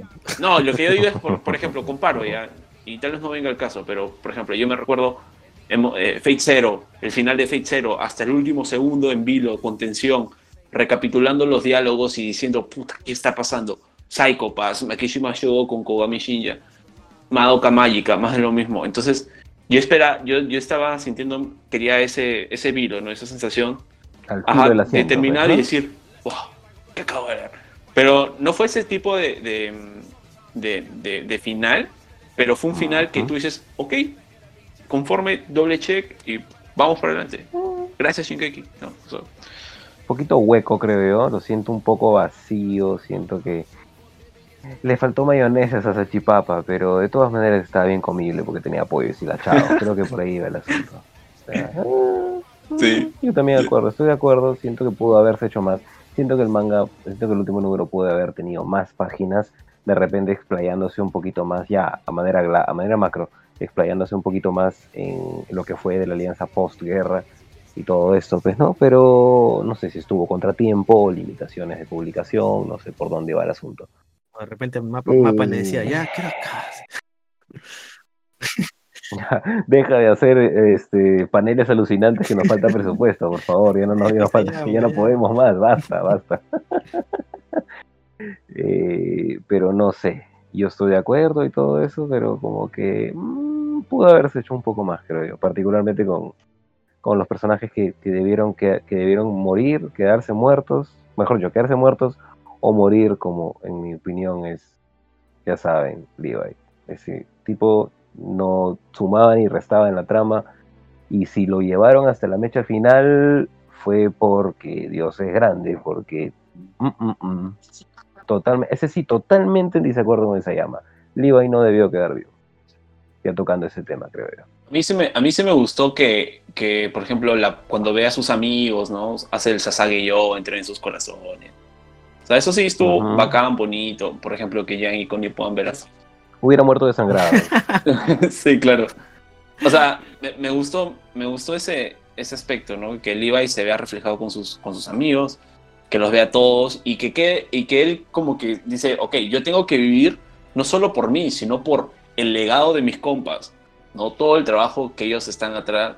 Pero realmente era necesario, o sea, ya estaba acabado. Levi, Stephen, es un Stephen Hawking, o sea, bro, Claro, o sea, eh, cu- ¿cuál, cuál otro personaje de la, de la Legión de Reconocimiento, de esa crew, de, de, de, de este, de Levi, de Hanji, de, de hasta el mismo, ay, mierda, me olvidé el nombre, Erwin, este, Erwin. Er- de Erwin, o sea, ¿quién de, de, de esa, de, esa, de, esa, de esa promo, como dices tú, pues, ¿no? Quedaba vivo, que no sea Levi. Como para tener ese nadie, momento, como para tener ese nadie. momento de, de, de, ah, recordemos a todos esos valiosos eh, soldados que se sacrificaron para que pueda llegar a este momento. No, o sea, porque eh, de esa, la siguiente promoción fue la promoción de Eren. O sea, ahí Claro. todos fueron absorbidos eventualmente a, a- al- la Legión de Reconocimiento. Entonces, Claro. Incluso el claro, comandante entonces, eh, basado en ese, basado en ese, Ese ese, ese.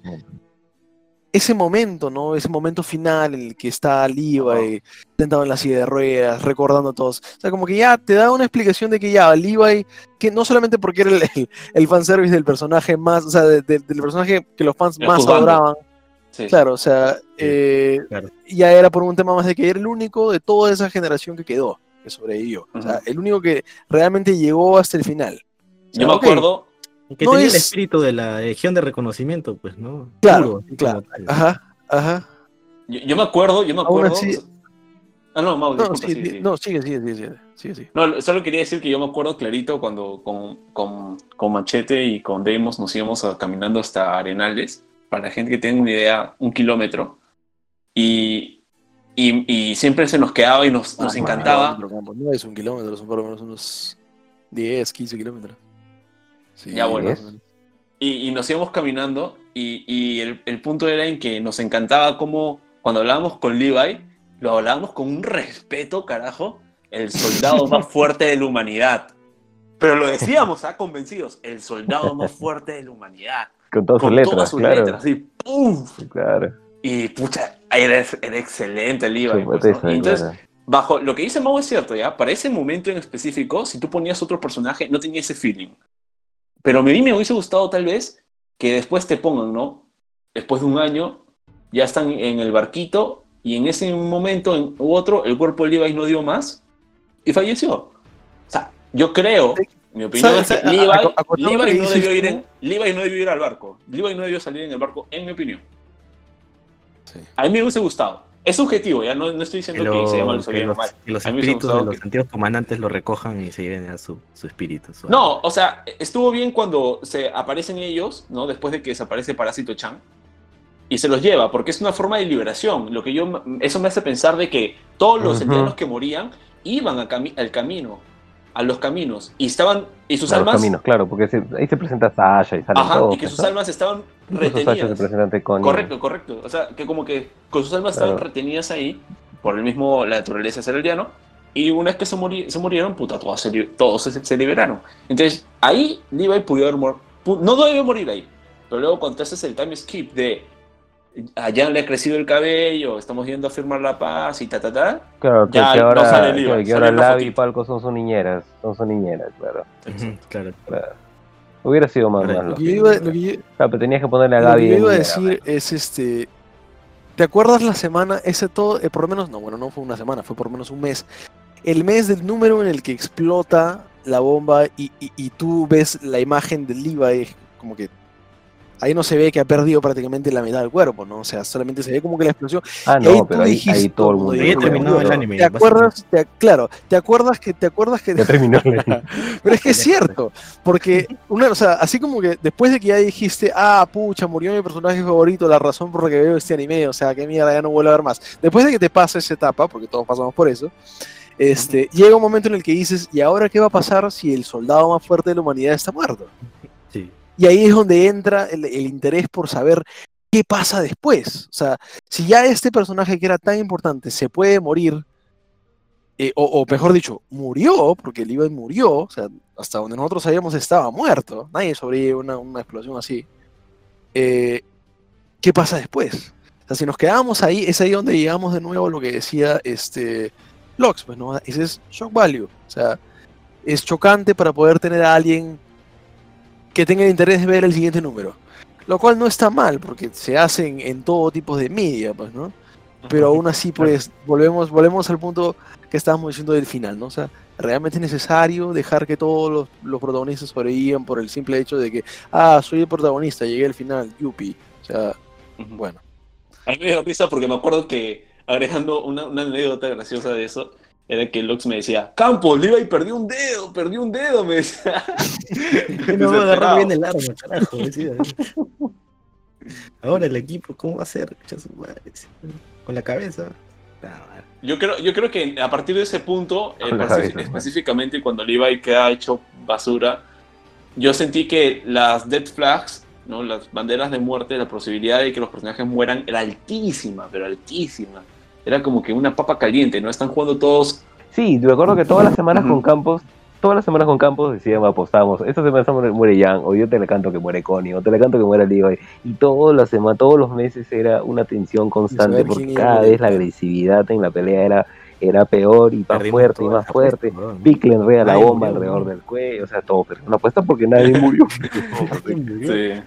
Como, como, como comenté hace un rato, creo que ahí perdió peso narrativo esa transformación, destransformación, riesgo de los personajes. Efectivamente, o sea, como que. ¿Ustedes mm, creen que también es Muy feliz. ¿Ustedes creen que también es por nuestra edad? Porque, o sea, yo veo, por ejemplo, reacciones de gente más joven, en plan 18, 17, 15, y es como que están felices de que sus personajes sobrevivan, ¿no? Dicen, no me importa, es que bien, Jan, sobrevivió, no, Connie, qué bueno que Connie se pudo reunir con su mamá. Entonces yo digo, puta, creo que nosotros ya nos invadió la El tragedia. tema, ¿no? el tema es que No, no, es realista. El tema es que no Es más realista.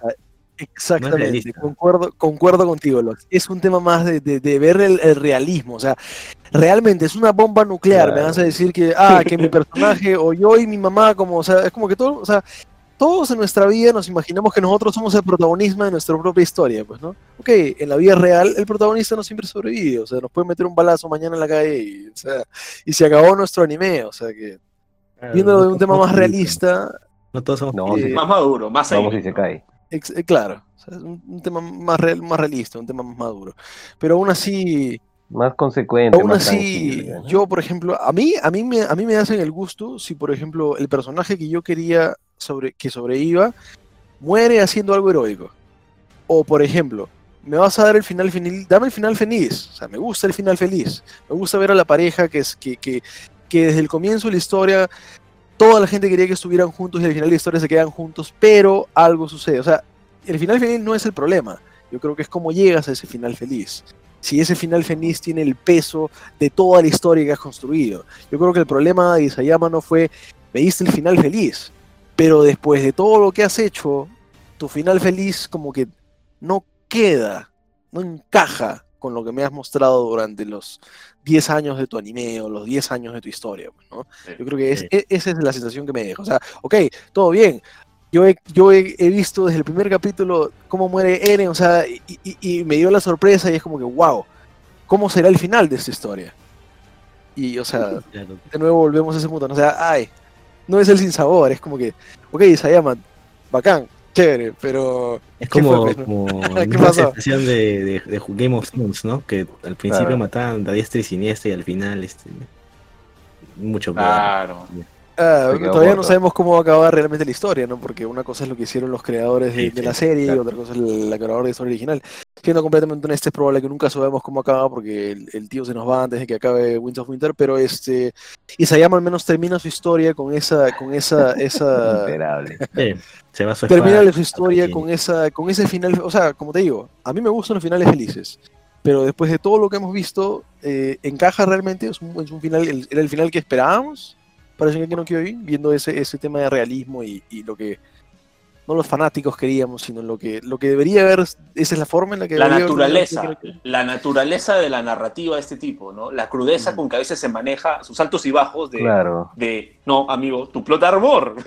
tu plot armor fue el del arco anterior, ¿ah? Acá te mueres. Mejor no lo habría podido decir. Y como que lo hizo sin asco con muchos personajes. Y como que lo hace sin asco, pero al final, ¿qué fue? Pues le habrá temblado la mano. Se encariñó mucho con algunos personajes. Yo no me ¿Dónde está la crudeza de la ova de sobrevivió. Levi, bro, por ejemplo? Muchos personajes. Sí, Ajá, ajá, bueno. ajá. Claro. muy buena acotación. Lo que pasa es que uno, uno en su soledad o cuando va al baño y está expectante de, de lo que va a ser el siguiente número de Shingeki no Kyojin, es como que comienzas a maquinar, ¿no? No, que ahorita Parásito Chan va a agarrar y va a hacer esto, va a tomar control y va a pelear con Eren. No, que Eren va a traicionar y va a tener poder total y va a remover. Entonces, comienzas a maquinar tanto que cuando llega el número y, y tú dices, Isayama siempre te supera, ¿no? Porque "Sí, no lo vi venir, el plot twist, el plot twist, del plot twist. Y- pero acá es como que sientes que finalmente no arriesgó, no arriesgó, no, no puso toda la carne en el asador. Dijo, bueno, pues. Ese es el, ese es el tren. dos salchichas ahumadas y ya está. Se guardó chorizos para el siguiente partido. sí, sí.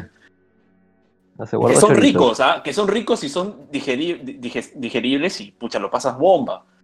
Pero eh, tú decías, bueno, yo esperaba Es un, un- buffet una de pequeña carne, ¿no? indigestión después, ¿no? Una pequeña indigestión, una acidez estomacal. Sí, sí, sí, sí. Para seguir tu analogía. Eh, Ujú. yo solo quiero añadir un- una pequeña quejita que me hubiera gustado ver a, a Marco. No sé si recuerdan aquel personaje que era un elemento, digamos, tenso entre Rainer y Yen, y Yang. Marco Bot, el que Ajá. muere por el, el equipo de maniobra tridimensional. Me hubiera gustado verlo de repente junto con Sasha o de repente en una visión de Reiner que no tuvo, por ejemplo. Como de diciéndole te perdono, bro, ya fue. Ve tranquilo, no te mates, ya, ya fue. ya". Sí, eso está Ah, muy bueno. bonito. Pero fue tan importante para la historia. Yo sí nunca le tuve mucha Básicamente, consideración eh, eh. Para mí fue el punto Ahí. de inflexión de, de, de Reiner, Annie y, y Bertolt. Eso es verdad. Eso es verdad. ¿Estamos bien, haciendo bien realmente? Yo creo que el fandom lo infló un poco. Ese es un detallito, pero, por ejemplo, ese es un detallito, pero yo creo que ese es un Y detallito. después lo sacan a colación, Los- a colación los- cuando están negociando la alianza. ¿ah? Después lo sacan a colación cuando están negociando Ah, la ¿verdad? alianza. Sí, sí, sí, sí. sí, sí. Sí, O sea, tienes razón. Por esos dos, eh, por esos dos, este, por el Shadowing, por decirlo así, por ahí me hubiera gustado ver. Sé que no es relevante, pero en lo personal me hubiera gustado. Me hubiera gustado ver más después del time skip, que fue de los protagonistas. Un poquito más que mostrármelo sonriendo, rubios, a todos bien maquillados, ¿no? Y particularmente en mi casa sí me da mucha penita. Sí. Qué penita que te da a entender de que vive el resto de su vida en duelo, pues, ¿no? Y, y, o sea, pudo cortar ese, ese yugo de la esclavitud del amor, si queremos ponerle un nombre, al matar a Eren, pero vivió con ese peso el resto de su vida, te dan a entender, pues, ¿no? Ahora, no queda claro si ella vive pegada a esa tumba todo el tiempo o va a visitarla de vez en cuando, porque según entiendo, eh, en mi casa le dice a la tumba de Eren, están, están viniendo todos a visitarte, entonces me da a entender de que como que quedan una vez por año, casualmente han quedado para encontrarse ahí, pero bien podría interpretarse también de que no, simplemente no lo pudo superar y vive pegada a esa porque puede perdonarse a sí misma. Pero no creo que ahí quede abierta a interpretación, Sí, es- ese es ambiguo. pero me da mucha penita en mi casa. Yo creo que se le hace mucha justicia al personaje de mi casa con respecto, por ejemplo, yo le hice una crítica bien fuerte al personaje en sí, no por el desarrollo que había tenido, porque el personaje, si se ha desarrollado en un ámbito, es en el ámbito de fuerza, de técnica, de velocidad, ¿no? De, de ver siempre a, a Liva y decir, ok, ya no voy a ser un estorbo, tengo que ser yo la espada, la primera espada de Eren, ¿no? Y, pero no le habíamos visto tanto un desarrollo psicológico. Entonces, creo que acá, finalmente, nunca lo tuvimos como que en su- nunca tuvimos esos inner thoughts, ¿no? Sus pensamientos, pero es en lo que, lo que se nos dice, y es un poco forzaín, ¿no? Este que hace Isayama de decirnos, no, la clave era mi casa, y uno dice, ¿qué? ¿Cuándo? ¿Dónde? ¿No? Y, y lo ¿En sentí como momento, que, claro? claro, era como que Isayama quiso hacer el gran plot twist de meter el engranaje que hace que toda su maquinaria narrativa funcione, pero finalmente terminó siendo una pista de Scooby-Doo, que era algo que le decía Ángel, ¿no? Una pista de un capítulo random de Scooby-Doo. Lo que sí me gustó fue que es también ambiguo, ah, también es ambiguo es el tema de por qué Ymir elige a, a- a mi casa, y eso es lo que todavía no entiendo. Entonces yo interpreto ¿O por qué se ve reflejado Claro, ella, no? entonces yo interpreto de que ella estuvo esperando a que alguien pudiera darle un ejemplo de amor, pero un amor hardcore, ¿no? Como casi Ajá. porque lo de Ymir era un síndrome, true claro, amor, porque lo de era un amor raro, era un síndrome de Estocolmo, pero bien feo. No, era, era- era- claro. Pero, era o sea, hasta, qué punto, hasta qué punto el amor de, de, de Eren y Mikasa era un amor de, de, de sentimiento de, de pareja o, o- o- o era, un, o era, una- era un amor de fraternidad, o sea, de hermanos? ¿O en algún Mm. momento tú llegas a sentir como que Mikasa Bueno, Siempre mi casa quiso lo estar besa. con pues, Eren. ¿no? No eran Claro, Targaryen, pero... no eran Targaryen. Sí, claro, pero o sea, tú, tú, tú entiendes y dices como que, ok, eh, la voluntad, o sea, como dices tú, ¿no? Al final el secreto era mi casa, ya, pero nos diste, el- nos diste el, el- el final, el ¿Cómo final de, de, de amor, así de que, ah, amor prohibido que nunca se dio y debería haber pasado y qué penita. O, o me dejas esa sensación de, de nuevo, ¿no? De, del... ¿Qué, ¿Qué más, pues, Misayama? O sea, ¿lo dejaste ahí? A Que No sé qué Yo, piensan yo personalmente, este, pienso, en mi opinión, ¿no? Eh, porque de repente este, no estoy muy de acuerdo con lo que dijo Ángel, quizás este, de, de la relación de amor que tienen ambos.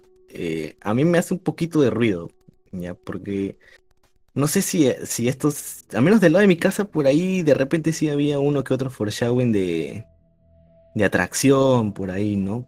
Pero por parte de Eren, yo siento de que no hubo y siento que al final se hizo un romance que no quedó muy claro y a mí no me termina de cuajar del todo tampoco, ¿no? Como le dije a Campos, hubiera preferido que quede un tema al mismo nivel de Armin de repente, ¿no? Como que un trío de pareja y todo esto, ¿no? Pero tema romántico como tal, así de que quiero que mi casa piense en mí siempre. Algo así, no sé, no me termina mucho de convencer. Eso es un poco egoísta de parte de Pero también es como, excepto lo que dice, no lo que dijo bastante. Ángel, o sea que Shingeki nunca se ha enfocado tampoco en esa narrativa romántica, ¿no? Como que recién al final, en el último arco hemos tenido lo de Armin, este, Annie y bueno, ahora este, Eren en mi casa. Claro, como que siempre fue implícito y solo lo confirmaron al final. Claro, pero es muy, o sea, objetivamente es muy débil, eso, eso sí. ¿Hasta qué punto sea- se siente forzado ese, ese romance al final? O sea, sí. el romance de Eren en mi casa sí, quizás no, sí. pero ¿hasta qué punto se siente forzado el romance de, de, de, de Annie y Armin? O sea... ah, No sé. Yo lo siento raro. Yo recuerdo, ¿sabes por qué? Y, y te, y te lo pongo así, es una experiencia mía. Yo recuerdo que dejé de ver, dejé de ver el, el- el anime y dejé de leer el, el manga durante un tiempo. Y me acuerdo que la última vez que hablé con Ángel sobre eso, que fue, me acuerdo que dejamos hablar como que, por ejemplo, de, de Shingeki no Kyojin por casi seis meses. Y luego yo le pregunto, le digo, oye, ¿en qué está? Me dice, este, oh, he leído, que no, que ya lo leí. Y yo, no, lo dejo leer. Y, y me acuerdo que com- le comenté lo mismo que hablábamos este, en el podcast que yo estuve, ¿no? De, de, de que a mí no me gusta mucho el plot twist sobre el plot twist porque se siente sobreforzado. O sea, como que me intentas sorprender con una sorpresa que al final no es sorpresa, sino que es lo mío. O sea, en fin. Eh, y él me dijo, ¿no? Ah, sí, este, pasó esto con Armin. Armin se comió a Berhol y porque Berhol tenía sentimientos por Annie. Ahora Armin tiene sentimientos por. por eh, ahora este, Armin tiene sentimientos por Annie. Y yo, como que. Ok, ¿de dónde sale esto? ¿Por qué me presentas Claro. esto? O sea, eh, eh, ok, o sea, lo entiendo, pero. ¿Ya? no sé si me dejo entender con esa idea, como que, ok, o sea, eh, Ujú. ¿qué, qué? Como O que sea, no, ¿qué- no te cuadra. Claro, ¿qué tan forzado es eso en relación a, por ejemplo, a Eren en mi casa? O sea, que hasta, hasta tú, yo hasta quería Claro, ver, por ejemplo, ¿no? ese, ese beso a mí sí me, sí me dio en la yema del gusto, o sea, saber dónde desemboca ese, ese, ese amor que se tenían los dos, pues, ¿no? Que es diferente a lo de Anne y Armin. E incluso de la misma manera, e incluso de la misma manera, la única huella tácita de romance o de gusto del uno por el otro es una que otra sonrojada de Armin para con Annie y ya.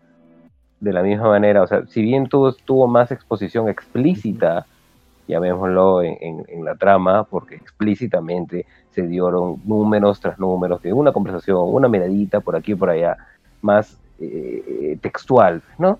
En cambio, lo de mi casa y, y Eren fue, digamos, más implícito, más este, entre líneas, eh, siempre en segundo plano en pos de la trama, pero ahí estaba, y de la misma manera, también las únicas muestras de atracción entre uno y el otro fue una que otra miradita cojuda entre mi casa y Eren, y por ahí me atrevería a decir que de repente se me está pasando, pero también por ahí Eren se, se sonrojó con mi casa en algún momento sin pasar a mayores. Entonces, de la misma manera, tuvieron exposiciones diferentes, pero ninguna terminó de Yo aterrizar. tengo la impresión de que fue más, uni- más unilateral, o sea, más de mi casa a Eren que Eren a mi casa. O sea, lo- el único momento donde por ahí dudé de los sentimientos de Eren fue cuando le dijo mi casa, ¿qué somos?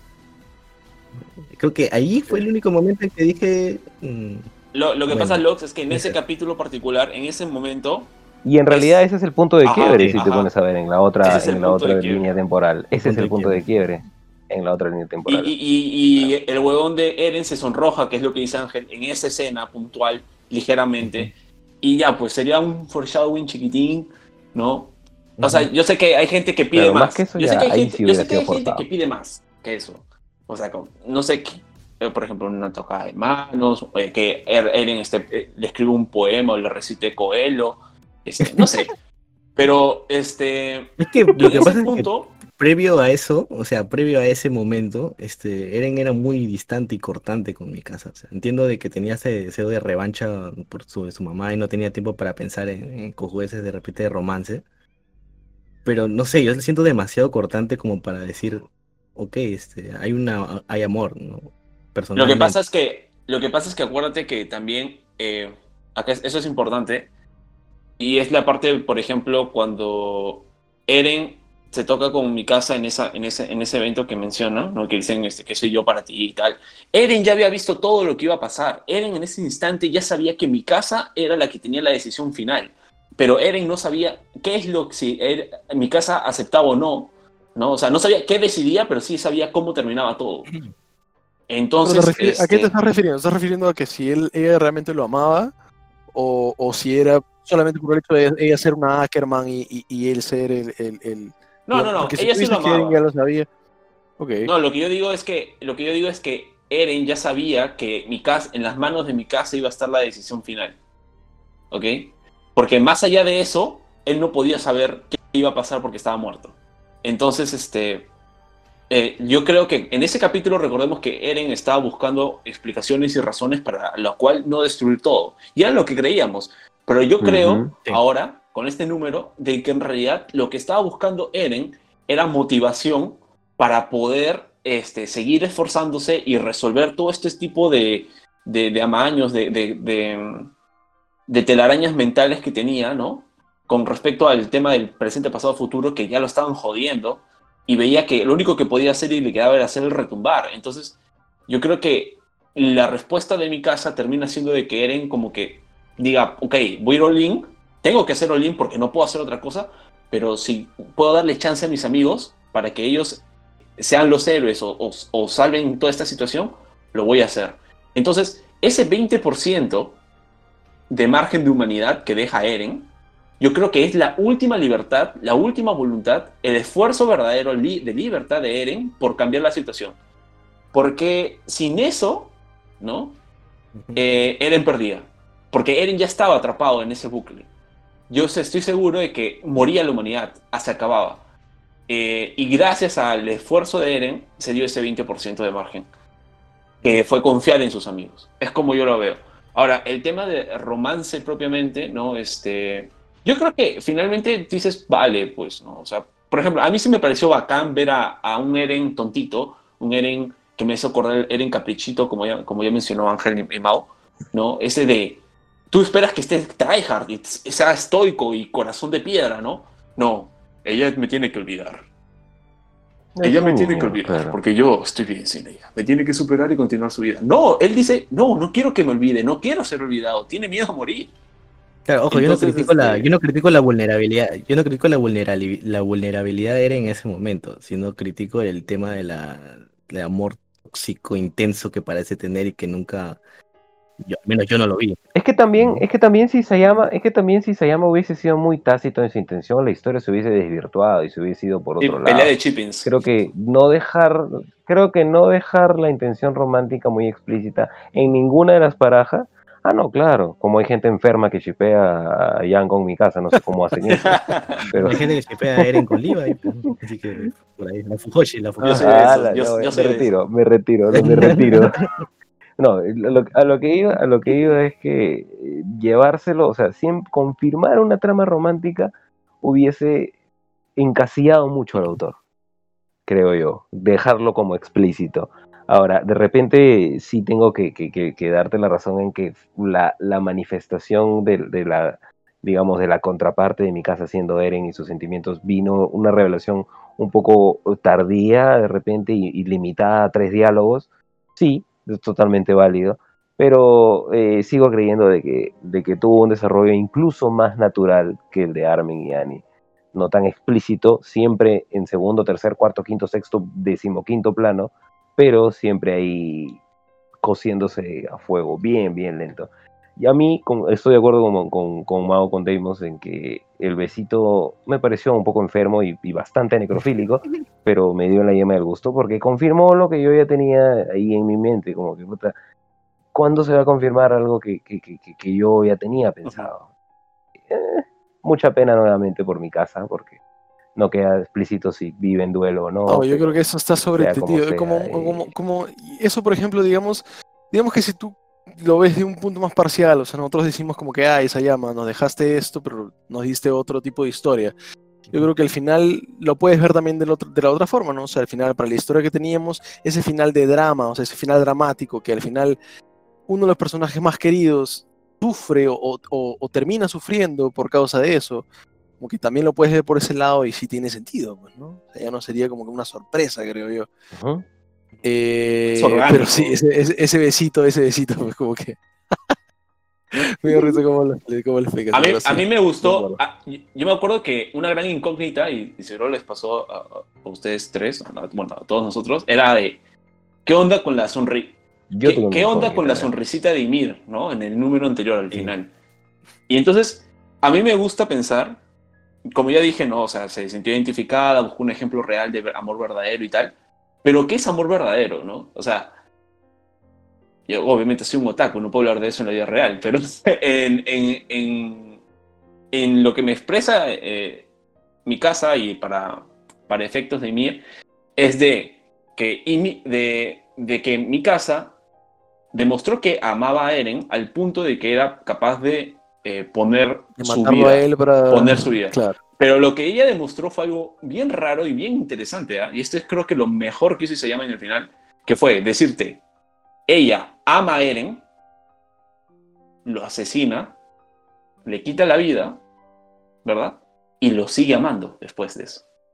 Entonces, Y va, y va en contra Claro, también de su que- programación Ajá. Ackerman también, por decirlo. exacto, entonces es como que hace un puente de amor, de amor verdadero, de muy true, o sea, Desprendimiento. exacto. Eh, Yo creo que todo se tra- Yo creo que lo Ymir ve, la palabra que podría definir mejor esto, Ymir ve y se termina de convencer es en precisamente el desprendimiento de mi casa, en poner en segundo plano sus sentimientos totalmente verdaderos en pos de el bienestar mayor, sin que eso signifique dejarlos de lado, pues, ¿no? Ajá, sin dejar de diciendo lo amarlo, que en otras palabras. Ujú, Claro, ujú. brutal. Como, como bien dice, me parece excelente. Y nuevamente, este, sí reconozco de que de repente pude haber tenido un poquito más de extensión en el diálogo de Eren y Armin, tratándose del tema de mi casa, reducirlo a tres líneas de Eren, sí tengo que aceptar de que es un poquito poco, es un poco poco, para la redundancia, pero nuevamente este, eso, pues, ¿no? Y Mir lo que ve, esa sonrisita, es como diciendo, ah, chucha, ese es el amor verdadero, o sea, qué cojudo he sido por dos mil años, por la hueva haces esto, chao, creo que por ahí Sí. va, pues, ¿no? Ahora, para contraargumentarme yo mismo, bueno, son niños que, que bueno, en el- no tuvieron la oportunidad de conocer ni, ni el espacio para saber qué, cómo y qué hay que hacer para saber de qué estás enamorado, me imagino yo, ¿no? Eh, han, ¿Cuál es el amor verdadero? ajá, Eso, ajá. han estado constantemente en guerra desde que eran chivolos, desde que fueron, este, la isla Paris fue este, atacada, ¿no? Siempre pensando en deseos de venganza. O sea, Ujú. se han vuelto militares desde niños, pues, ¿no?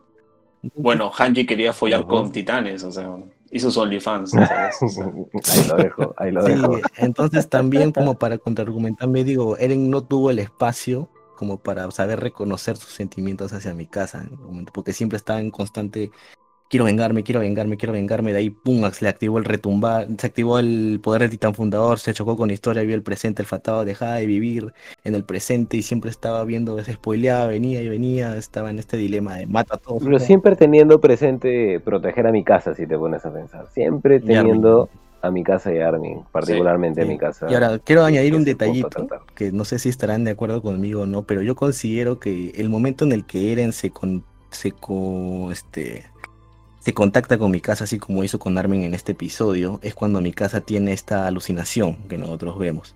Porque obviamente Eren no puede ir directamente a hablarle como con Armin, no porque probablemente él se él se dude dude en seguir con todo esto, ¿no? Eh, Te refieres al número anterior, básicamente. Sí, sí, a la, a la alucinación de mi casa, donde se fueron, el what if, pues, ¿no? Yo creo que esta fue la forma en la que Eren encontró de comunicarse con ella y decirle que lo olvide, que lo olvide. Como, y haciéndola, Ah. haciendo que ella eh, lo vea como una ilusión y no como que el mismo Eren le está hablando. No, como para que digas, no, no pueda darle Ya. como que Eren, como que mi casa no le puede decir, Eren, no lo hagas, no, no, detén todo, ¿no? Sino es que como que ella lo ve como un sueño y como un mensaje onírico, Ya. como para que tome la decisión, ¿no? No que lo esté rebatiendo, en- tratando de rebatir en argumentos o convencer de que no siga. ¿no? Yo Lo que eso. dices tiene, ahora sustenta mucho mejor la escena cringe. La escena cringe de no me olvides. Eso. Interesante. Sí, o sea, de repente, de repente Eren tenía acceso a, a las demás realidades, ¿no? Y, y- y para no hablarle explícitamente, decidió mostrarle eso, o sea, sigue siendo... Pero es el titán este, fundador, puede manipular sus sí. recuerdos como desee.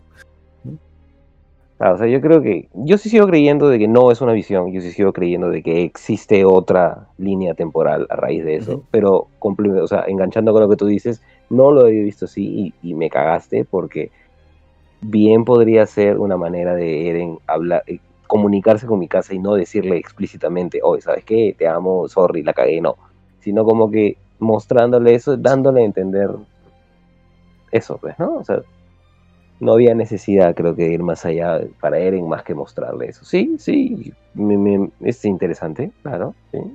Bueno, si no hay Ahora, más que este, comentar sobre esta parte, de repente podemos pasar ya al epílogo, ¿no? Lo del el time skip de tres años, quizás. A mí me parece, yo ya dije, poco. Me parece poco. Pobre. Pobre en el sentido de que. mm, eh, Granjero Chan, Granjero Kun, como comentaba con Campos el otro día, la importancia del papá del bebé de historia la infló el fandom. Eh, Isayama fue bien claro desde el primer momento. Es más, te lo puso ahí clarito, lo dibujó a su costado. Quienes decidieron darle otro significado fue el fandom. La duda la, señor, la sembró Isayama, pero nosotros teníamos expectativas en, pisando en falso, creo yo. Eh, me hubiera gustado más desarrollo, más que una conversación de ellos sentados en una mesa, manches. Ver un poquito qué fue de sus vidas. Ahora, hay un tema que creo que por ahí se ha estado comentando, no sé si han visto, que fue de Yelena. ¿Qué pasó con Yelena? Particularmente el personaje de Yelena, más que muchos otros, porque incluso al negro, al negro onomatopeya se le ve, pero Yelena como que ¡puf!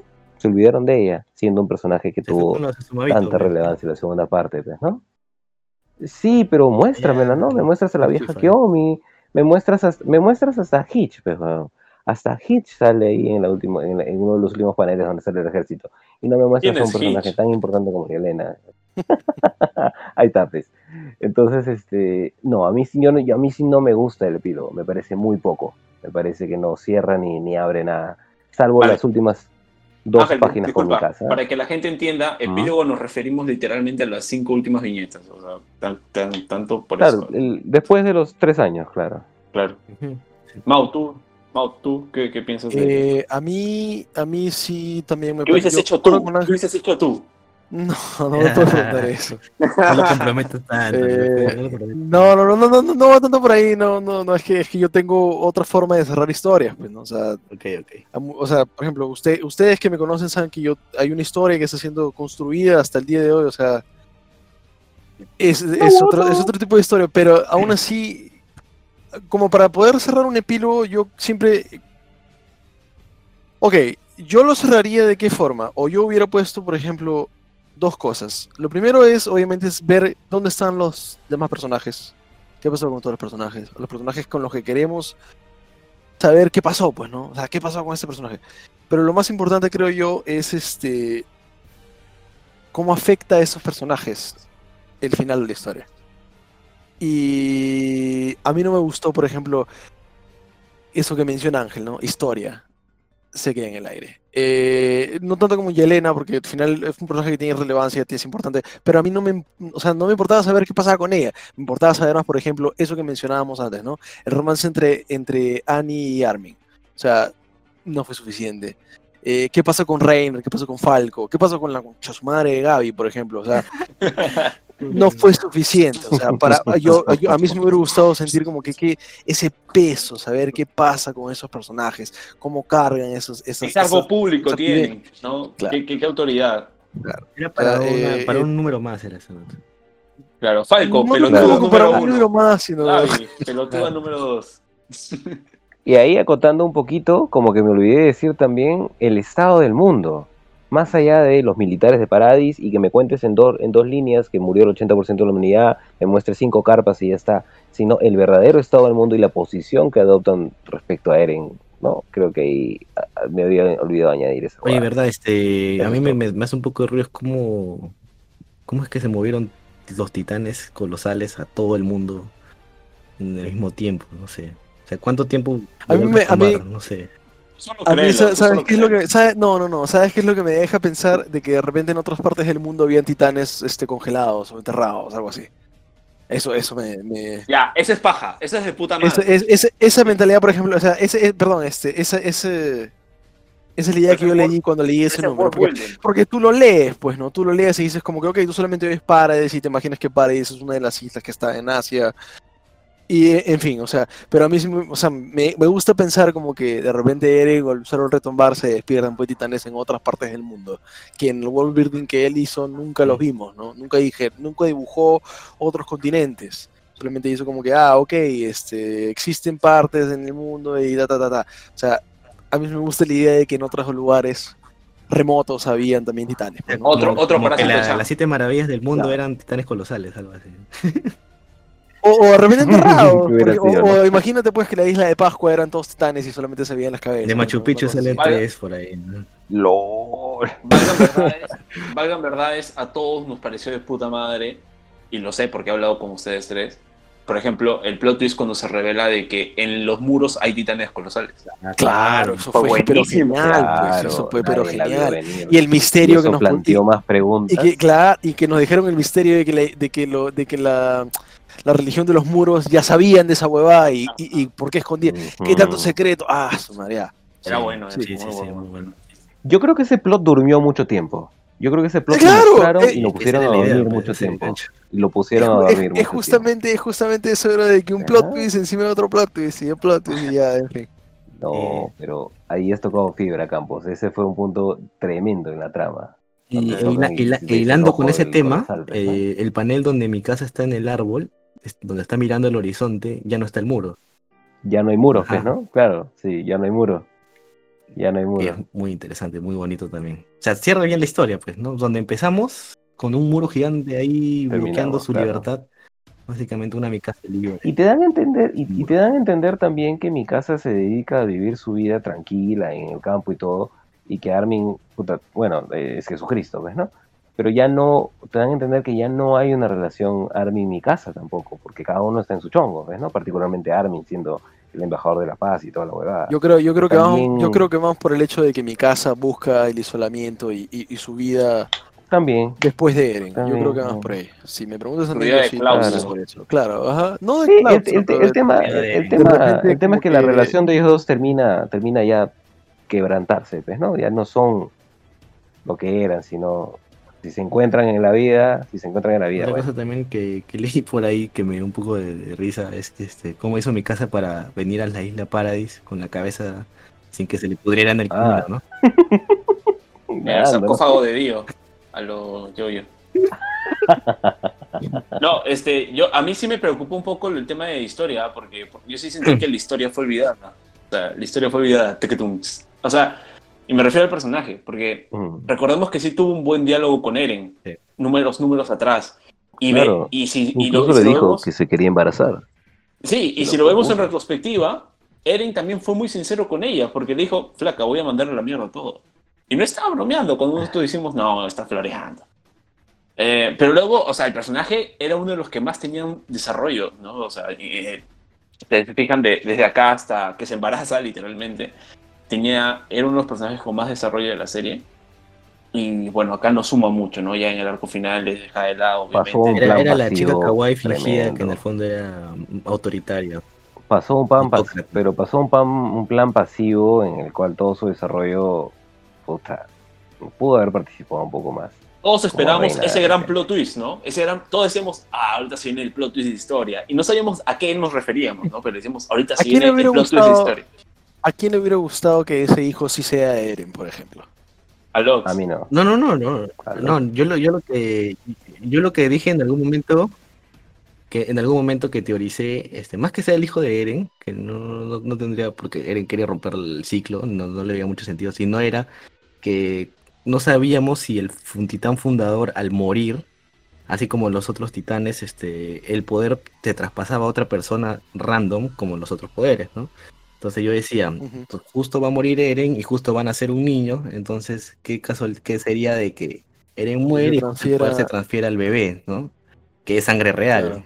Entonces yo decía, "Mm, la narrativa puede ir por ahí, es Ah, interesante, decía, ya me la guardo, me guardo esa carta que me parece interesante, pero no, no se usó pues al fin. Hace, hace, y hace un retumbar en, al, al primer año de edad, ¿no?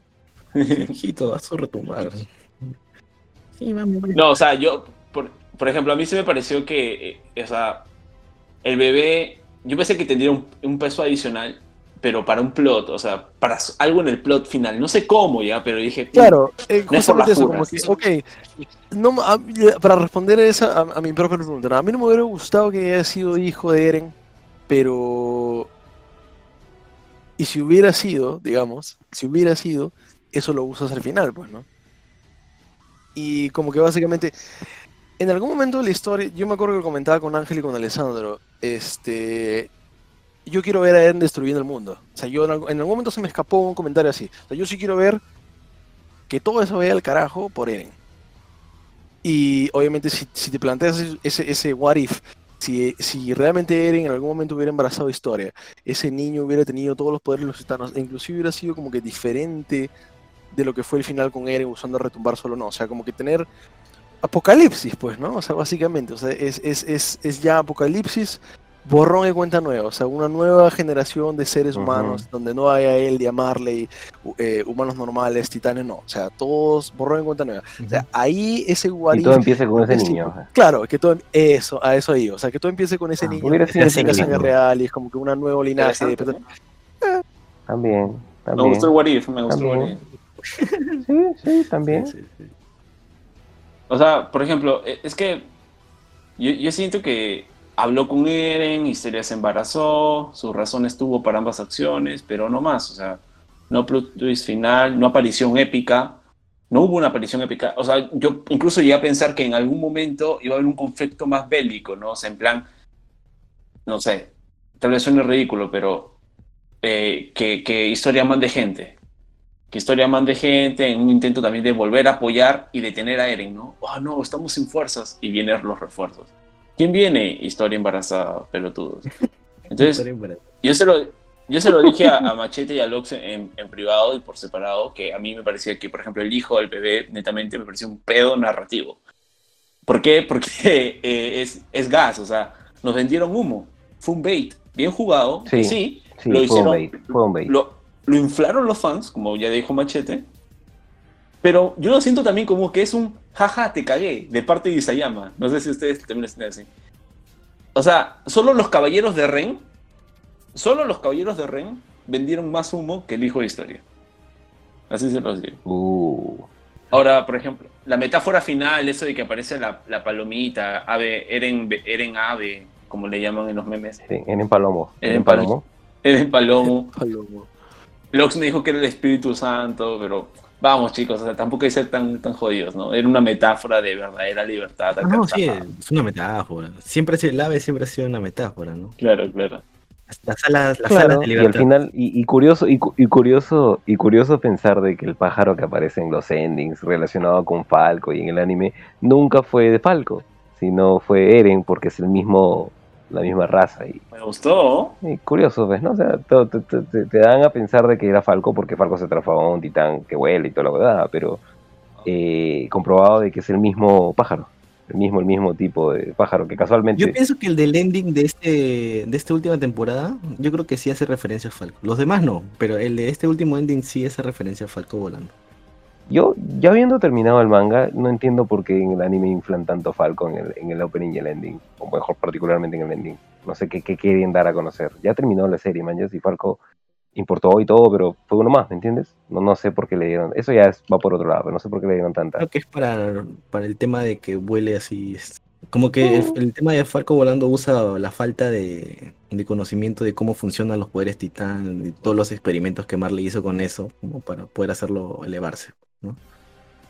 Y a mí, a mí, Sí, a mí sí me ha gustado, por ejemplo, o sea, me gustó el tema de, retomando tal vez un poco el tema de Eren, que fue algo que se me fue, que cuando se sacrifica y hace todo este tema de dejar a confiar el futuro a Armin y a mi casa, yo sentía que era como que Armin literalmente, lo- Eren le da un pase gol y está solo frente al arco, ¿no? Y Armin no puede fallar, o sea, solo tiene que empujar el balón. Ahora, lógico, si Armin va borracho como yo al salir de la jato de machete un sábado a las 3 de la mañana, ni con la bendición del Dios ni del diablo lo haces, ¿no? Ese gol no entra.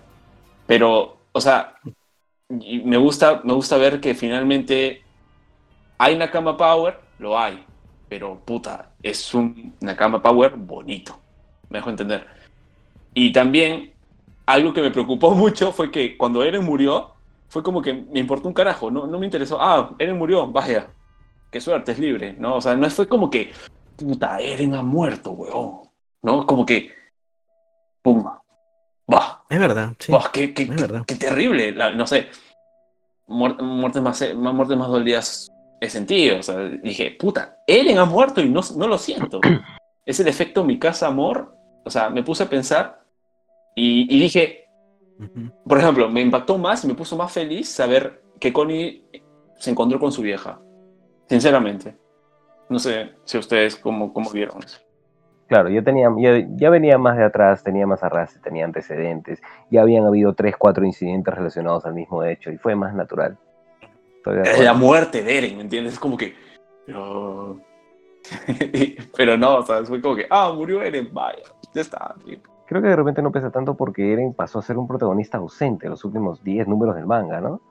De repente la gente se olvidó un poco de él y lo vio más como una presencia, como una entidad, como una fuerza a derrotar más que el mismo Eren, salvo hasta el último número. De repente ahí perdió un poco de, de presencia él como personaje más que como Y lo, una y lo que de refuerza lo que dices es porque nosotros literalmente decíamos, no, Eren ya no es Eren. No, Eren ya no, ya no hay. Claro, ya no hay No. Eren, claro. Recién ha retornado en el último Claro. número. Entonces, sí, pues literalmente hemos tenido una ausencia de Eren, como nueve números, ocho números, e incluso palabras de Eren. O sea, pero sí, me, me sorprendió eso de, de como espectador, de no me haberme afectado por la muerte de Eren. O sea, como que murió. O sea, quiero ver a la mamá de Connie. ¿sabes? Bueno, este chicos, este, ya para poder cerrar el programa, eh, quizás podemos ya dar nuestras conclusiones finales, eh, opiniones finales, en dar una opinión de repente en total sobre la historia, ¿no? Eh, en balance, qué les ha parecido y todo esto, ¿no? O sea, Shingeki no Kyojin Dale. no ha sido, este final no ha sido el gran, real, súper absoluto final que te destruye la mente en- a nivel narrativo para mis criterios narrativos y de exigencias narrativas de historias, en fin. Pero eso no quiere decir que es una mierda historia, para nada. Sino que es una historia que cuando llegué al último número, eh, me di cuenta de que, o sea, no fue como que me emocionó el último número en sí, per se, sino darme cuenta de que era, el último número de Shingeki no Kyojin, ¿no? Y recordar los momentos súper épicos que se ha vivido en la historia a lo largo. Por ejemplo, yo siempre, siempre, ustedes no me van a dejar mentir, siempre que nos reunimos pongo el Levi contra Annie. Siempre lo vemos, súper ebrios, y siempre es épico, siempre es muy chévere verlo. Luego, últimamente siempre vemos también el Levi escapando de Kenny, ¿no? O sea, es bestial. Entonces, este, eh, no Kyojin ah, es un buen anime, es un top tier anime, es un anime legendario y, y no lo voy a recomendar necesariamente por su final, pero sí lo voy a recomendar por toda la travesía de emociones que ha regalado y se llama. Ahora, para cerrar, hay algo que me gusta mucho y es qué se logra con el final, ¿no? O sea, en el plot, con el plot, la trama, toda la vasta narrativa que ha creado Isayama. La respuesta potencialmente para algunos puede ser nada, no sé, pero para mí es no, o sea, es una mentira. Lo que, por ejemplo, me gusta pensar y veo es que, ¿qué logra Eren? Eren logra poner a sus amigos en una situación literalmente de privilegio, ¿ok? Eh, para defender sus vidas. Y dos detalles muy importantes. El ese es uno, ¿no? Ponerlos a ellos en un estado, en un status quo superior, porque sabe que lógicamente son moralmente superiores al resto, son la cara del mundo, los valores del mundo, el futuro, y el mundo los va a necesitar. Perfecto. ¿No? Ese 20% ellos no necesitan, son sus héroes. Bacán. Y el segundo punto que logra Eren es obligar al mundo a sentarse a dialogar. ¿Por qué? Lo que hace Eren es emparejar la cancha. Cuando ves, y me di cuenta de eso cuando vi que estaba sentado con Armin y todo está aplastado literalmente. Como me refiero a aplastar, a, a- a nivelar, emparejar la cancha, es literalmente darle equilibrio al mundo en balance de poderes. En un sentido militar, en un sentido de recursos, en un sentido de, de, de cantidad de personas, ¿no? O sea, todos está paupérrimo, está hecho basura. Entonces, literalmente no hay armas, no hay comida. Mm, Incluso que se haya podría decir que. Paradise está más, más avanzado que ahora todo el mundo. creo. Exacto, o sea, no hay tecnología tampoco. Es decir, van a necesitar la humanidad por una necesidad de sobrevivir al ya no tener el poder. Literalmente van a necesitar todos arrancar la civilización nuevamente, pero juntos, haciendo un intercambio de bienes por necesidad. Y lógicamente, Paradis, ¿no? dicho sea de paso, en cuanto a recursos, es muy apetecible, ¿no? Es como juntar Perú y Brasil. Por eso yo creo que el final este, es, no es tan ambiguo como creemos. Yo creo que realmente, y lo dije muchas veces en los capítulos, lo que hizo eh, los personajes en esta última temporada, sobre todo de Ellie y de Paradise, fue poner una mesa eh, para que ellos puedan, este momento, planificar los, cómo va a ser la, la civilización en adelante. No estamos hablando de que no va a haber guerras, no estamos hablando de que no va a haber odio, porque finalmente sabemos que la tesis que le defendía a Eren de tumbarse el odio falló. No puedes tumbarte el odio. Tienes que aceptar, enfrentarlo y vivir con ello, ¿no? Entonces, es eso, es eso. O sea, finalmente la humanidad va a tener que, en ya un, nuevamente, en una cancha nivelada, con todos, sin recursos, todos hechos mierda, literalmente, van a tener que aprender a chambear juntos, si no, no lo hacen. Y ya está. Este, Machete, tú. Yo sí, yo sí recomendaría a Shingeki no Kyojin. De la misma manera como dice Campos, no por el final, porque ya tenemos ejemplos Game of Thrones de series que son muy buenas y el final es una puta porquería, pues, ¿no? Game of Thrones, perdón, ahí me pica un poquito la garganta.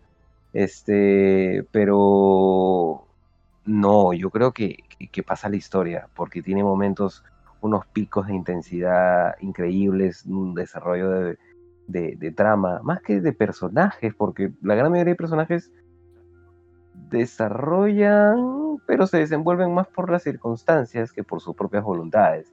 Eh, referente a un análisis, digamos, de- de- del- aftermath, este, efectivamente, pues, el, mundo, el mundo queda en blanco y te dan a entender de que esta paz es temporal, porque eventualmente los humanos se van a pelear de aquí a 100 años por agua, o por gasolina, o por boludeces, bacán, ya no hay titanes, pero van a encontrar una, manera de pelearse porque es la naturaleza humana matarse entre sí.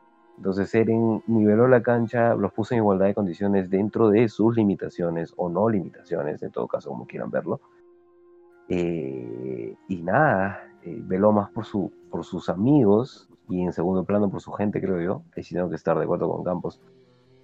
Yo recomendaría Shingeki no Kyojin a ciegas a cualquier persona, le guste o no le guste el anime, porque es una serie muy, muy, muy buena, creo yo. Con altos y bajos, de repente un poco más en la última parte, pero cualquier persona que ve los tres primeros capítulos o cuatro primeros capítulos se va a enganchar y no va a querer soltarlo. Entonces, este, y pongo el caso, pues, ¿no? De muchas personas que conocemos, efectivamente, pues no, no, no lo sueltan. Entonces, nada, me da mucha pena que haya terminado. Me gusta cómo ha terminado, lo acepto en todo caso. Si no me gusta, lo acepto. Pero, eh, nada, eh, a mí sí me parece muy, muy recomendable. Ya como, como global, pues, ¿no? Desde inicio a fin. Y todas estas, cómo va aumentando de, conflictos chiquitos a cada vez más grandes, más grandes, luego a escala mundial, luego un genocidio y todo eso. ¿No? Yo sí, altamente recomendable, sumamente satisfecho con la serie en sí, con el final como que, mm, ok, ahí está, bacán, chévere. Eh, nada, feliz, feliz realmente de haber podido seguir toda esta historia. Eh, espero que no se olvide con el pasar de los años, tomando en cuenta que ahora la gente quiere historias que duren 50 años y nunca terminen, pues, ¿no? Ejemplo Dragon Ball. Entonces, este, nada, nada, feliz con la historia. Deimos, ahora sí, por favor. Sí, a mí sí me gustó la historia de comienzo hasta el fin. Eh, aún, yo no- nunca me he considerado detractor de la historia, siempre me he considerado como que crítico en algunos puntos, sobre todo con eso que siempre digo, ¿no? O sea, eh, no muy fanático de los plot twists, pero a mí me gustó cómo la historia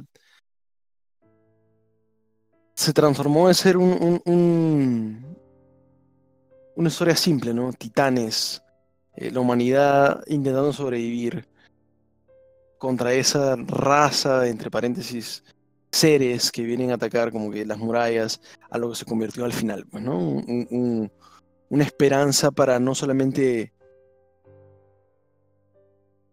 una nación o, un grupo de, personas, un- un- un- una etnia, sino la humanidad en sí. Y cómo es que la historia de Eren va evolucionando, como lo comenté hace un rato, de, comenzando de ser un héroe lleno de esperanzas, eh, lleno de, ilusiones, de sueños, y se convierte en un personaje que es, tan dark que te, da esa sensación de que, wow, se convirtió en el, en el enemigo de, de ser el héroe, el protagonista, se convirtió en el enemigo del mundo, o sea, y aún así seguimos su historia, pues, ¿no? Y lógicamente el, sacrificio final que lo convierte pues a Eren en, uno de los mejores protagonistas que tienen los animes, pues, ¿no? Como muchos otros, ¿no? No digo que sea como que wow, increíble, porque aún así Eh, no es que no haya sido el final esperado, pero sí dejó pues, muchas cartas en el aire, muchas cosas que, que podrían haber sido diferentes, muchas cosas que podrían haber tenido otros, otras conclusiones. Eh, pero aún así, aún así me quedo con ese final, lo acepto y, yo también recomendaría Shingeki no Kyojin de comienzo a fin, ¿no? Eh, el manga, sí, pero más el anime, por el hecho de que gráficamente eh, eh, es genial pues ver el, el- el- el equipo 3D y, y los titanes así con esas sonrisas completamente perturbadoras y este yo creo que eso es lo que más rescato de la historia de Sayama, ¿no? Cómo, cómo convirtió esos, es- esos dibujos de, de- de- gigantes con esas caras así media sórdidas, esas sonrisas eh, distorsionadas y- y- y hacer esa historia que tenía una premisa simple en lo que terminó, pues, ¿no? Con eso me quedo yo. Correcto, muy bien. Eh, yo por mi parte, para no ser tan redundante, este, porque ya básicamente lo han dicho todos ustedes muy bien, eh, sí, pues todo toda la razón. Creo que hay un inicio, hay un final, pero lo que realmente uno valora es el, el proceso A, ¿no? El camino A, ¿no? Entonces creo que Shingeki de inicio a fin es una... Es un, es un poco cliché decirlo, ¿no? Pero es un carrusel de emociones, ¿no? Desde el capítulo 1 y creo que así, así, así hasta el final, ¿no? Tiene por ahí sus, sus pausas, que son más políticas, por decirlo así, no es tanto este, pelea como tal. Pero creo que hasta en esos, en ese temas políticos también llegan a ser interesantes, ¿no? Temas políticos, económicos y todo esto. Se puede hacer un análisis y, y nada, yo creo que los momentos, las batallas, ya hablando de ellas, también son muy épicas. Eh, el tema de la aparición del titán colosal creo que es un momento eh, creo que marcado en la historia del anime, de repente me van a corregir quizás, ¿no? Eh, también este, las muertes simbólicas, el, el tema de decidir, el, la clásica, el clásico debate, ¿no? De a quién le dieron dar el suero, ¿no? A Erwin y a, y a- o a Armin, ¿no? Que tantos este, riñas, incluso entre nosotros, este, ha creado, ¿no? El tema, no sé, pues no sé ustedes, yo de vez en cuando a veces estoy en YouTube y me recomiendan el, el reveal de Bertoldo y, y Reiner y, volver a verlo, solo me, me pone la piel de gallina volver a verlo, ¿no? Porque es la suma de los, de, de los seiyus, porque hay que agradecer a los seiyus también, ahora que Deimos habla del anime, ¿no? Los seiyus, cada uno bien escogidos, ¿no? Transmite esas emociones, esos gritos desgarradores, ¿no? De todos, absolutamente todos, ¿no? Y ahora, bueno, ahora creo que como, como bien hemos señalado durante el programa también este, la lucha en, en Marley, ¿no? El, el cómo Eren llama a Reiner y a través de Falco, que, que- que me, me hubiera gustado saber si es que Eren se comunicó con Falco a decirle, bro, este, sorry por haberte engañado en ese momento. Sorry. O que Falco vea a su hermano Colt en vez de llamar a su waifu, quizás, ¿no? Por ahí. Ahora que, que lo que saca a colación, ¿no? Pero creo que sí, todos esos momentos este, valoran, son momentos buenísimos. Y en cuanto al manga, creo que Isayama ha, ha ido mejorando a lo largo de los años, ¿no? Veo este, los dibujos que tenía en el nú- número uno y los, los paneles artísticos que nos pone ahora, ¿no? Que son para enmarcar muchos de ellos y, wow, entonces hay una mejoría y hay- es arte pues, tanto el anime como el, el manga creo que llegan a un punto artístico bastante sobresaliente, ¿no? Eh, el final creo que es, si bien hemo- he dado algunas críticas al respecto, eh, no, no, no me parece que sea absolutamente malo, nada de eso, eh, me parece que está bien, es correcto, es coherente en varias cosas que, que se cierran, no es sobresaliente, pero creo que también de repente nuestras altas expectativas este por ahí nos quizás nos quitan un poco de objetividad por quizás quizás por ahí pero nada esa sería mi, mi conclusión de repente alguien que quiera que quiera agregar algo antes de despedirnos ya Sí, me gustó cuando eh, el huevón de Eren le dice a Armin, oye, por si acaso, hemos hablado de esto, pero puta, te lo vas a olvidar y luego nos vamos a sacar la mierda, ¿sabes qué? Te espero a la salida del cole. No, así. Y, y lo bacán es que me encantó que le dijo, pero luego lo recuerdas, porque usualmente en las historias de ficción un pendejo que pierde la memoria no la recuerda después. Y eso me, mucho, me molesta mucho. Claro. Sí, sí, sí. Y Armin le dobló el puñete también. Sí, pe. Este, venir a pegar a mí. Bueno, si no hay nada que alguien quiera agregar, más que algo que quieran agregar ustedes, este, muchas gracias a todos por habernos escuchado. Eh, este ha sido el final de una de las series que, que quizás este, dieron, dio origen a este podcast. Y bueno, por ahí escogeremos quizás otro manga, por ahí este campo se tendrá alguno guardado en, en la manga, en el bolsillo para poder sacarlo y En la manga. lol, sí. Y, y no, palabras de despedida de cada uno. Yo, yo, yo propongo. Ah, bueno, sí.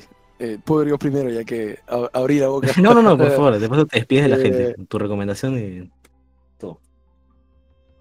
Ok, eh, bueno, muchas gracias por, por haber escuchado el podcast. eh, siempre es un placer estar aquí en Katana. eh, un gusto para las personas que, que le dieron like al, al- video de Star Wars.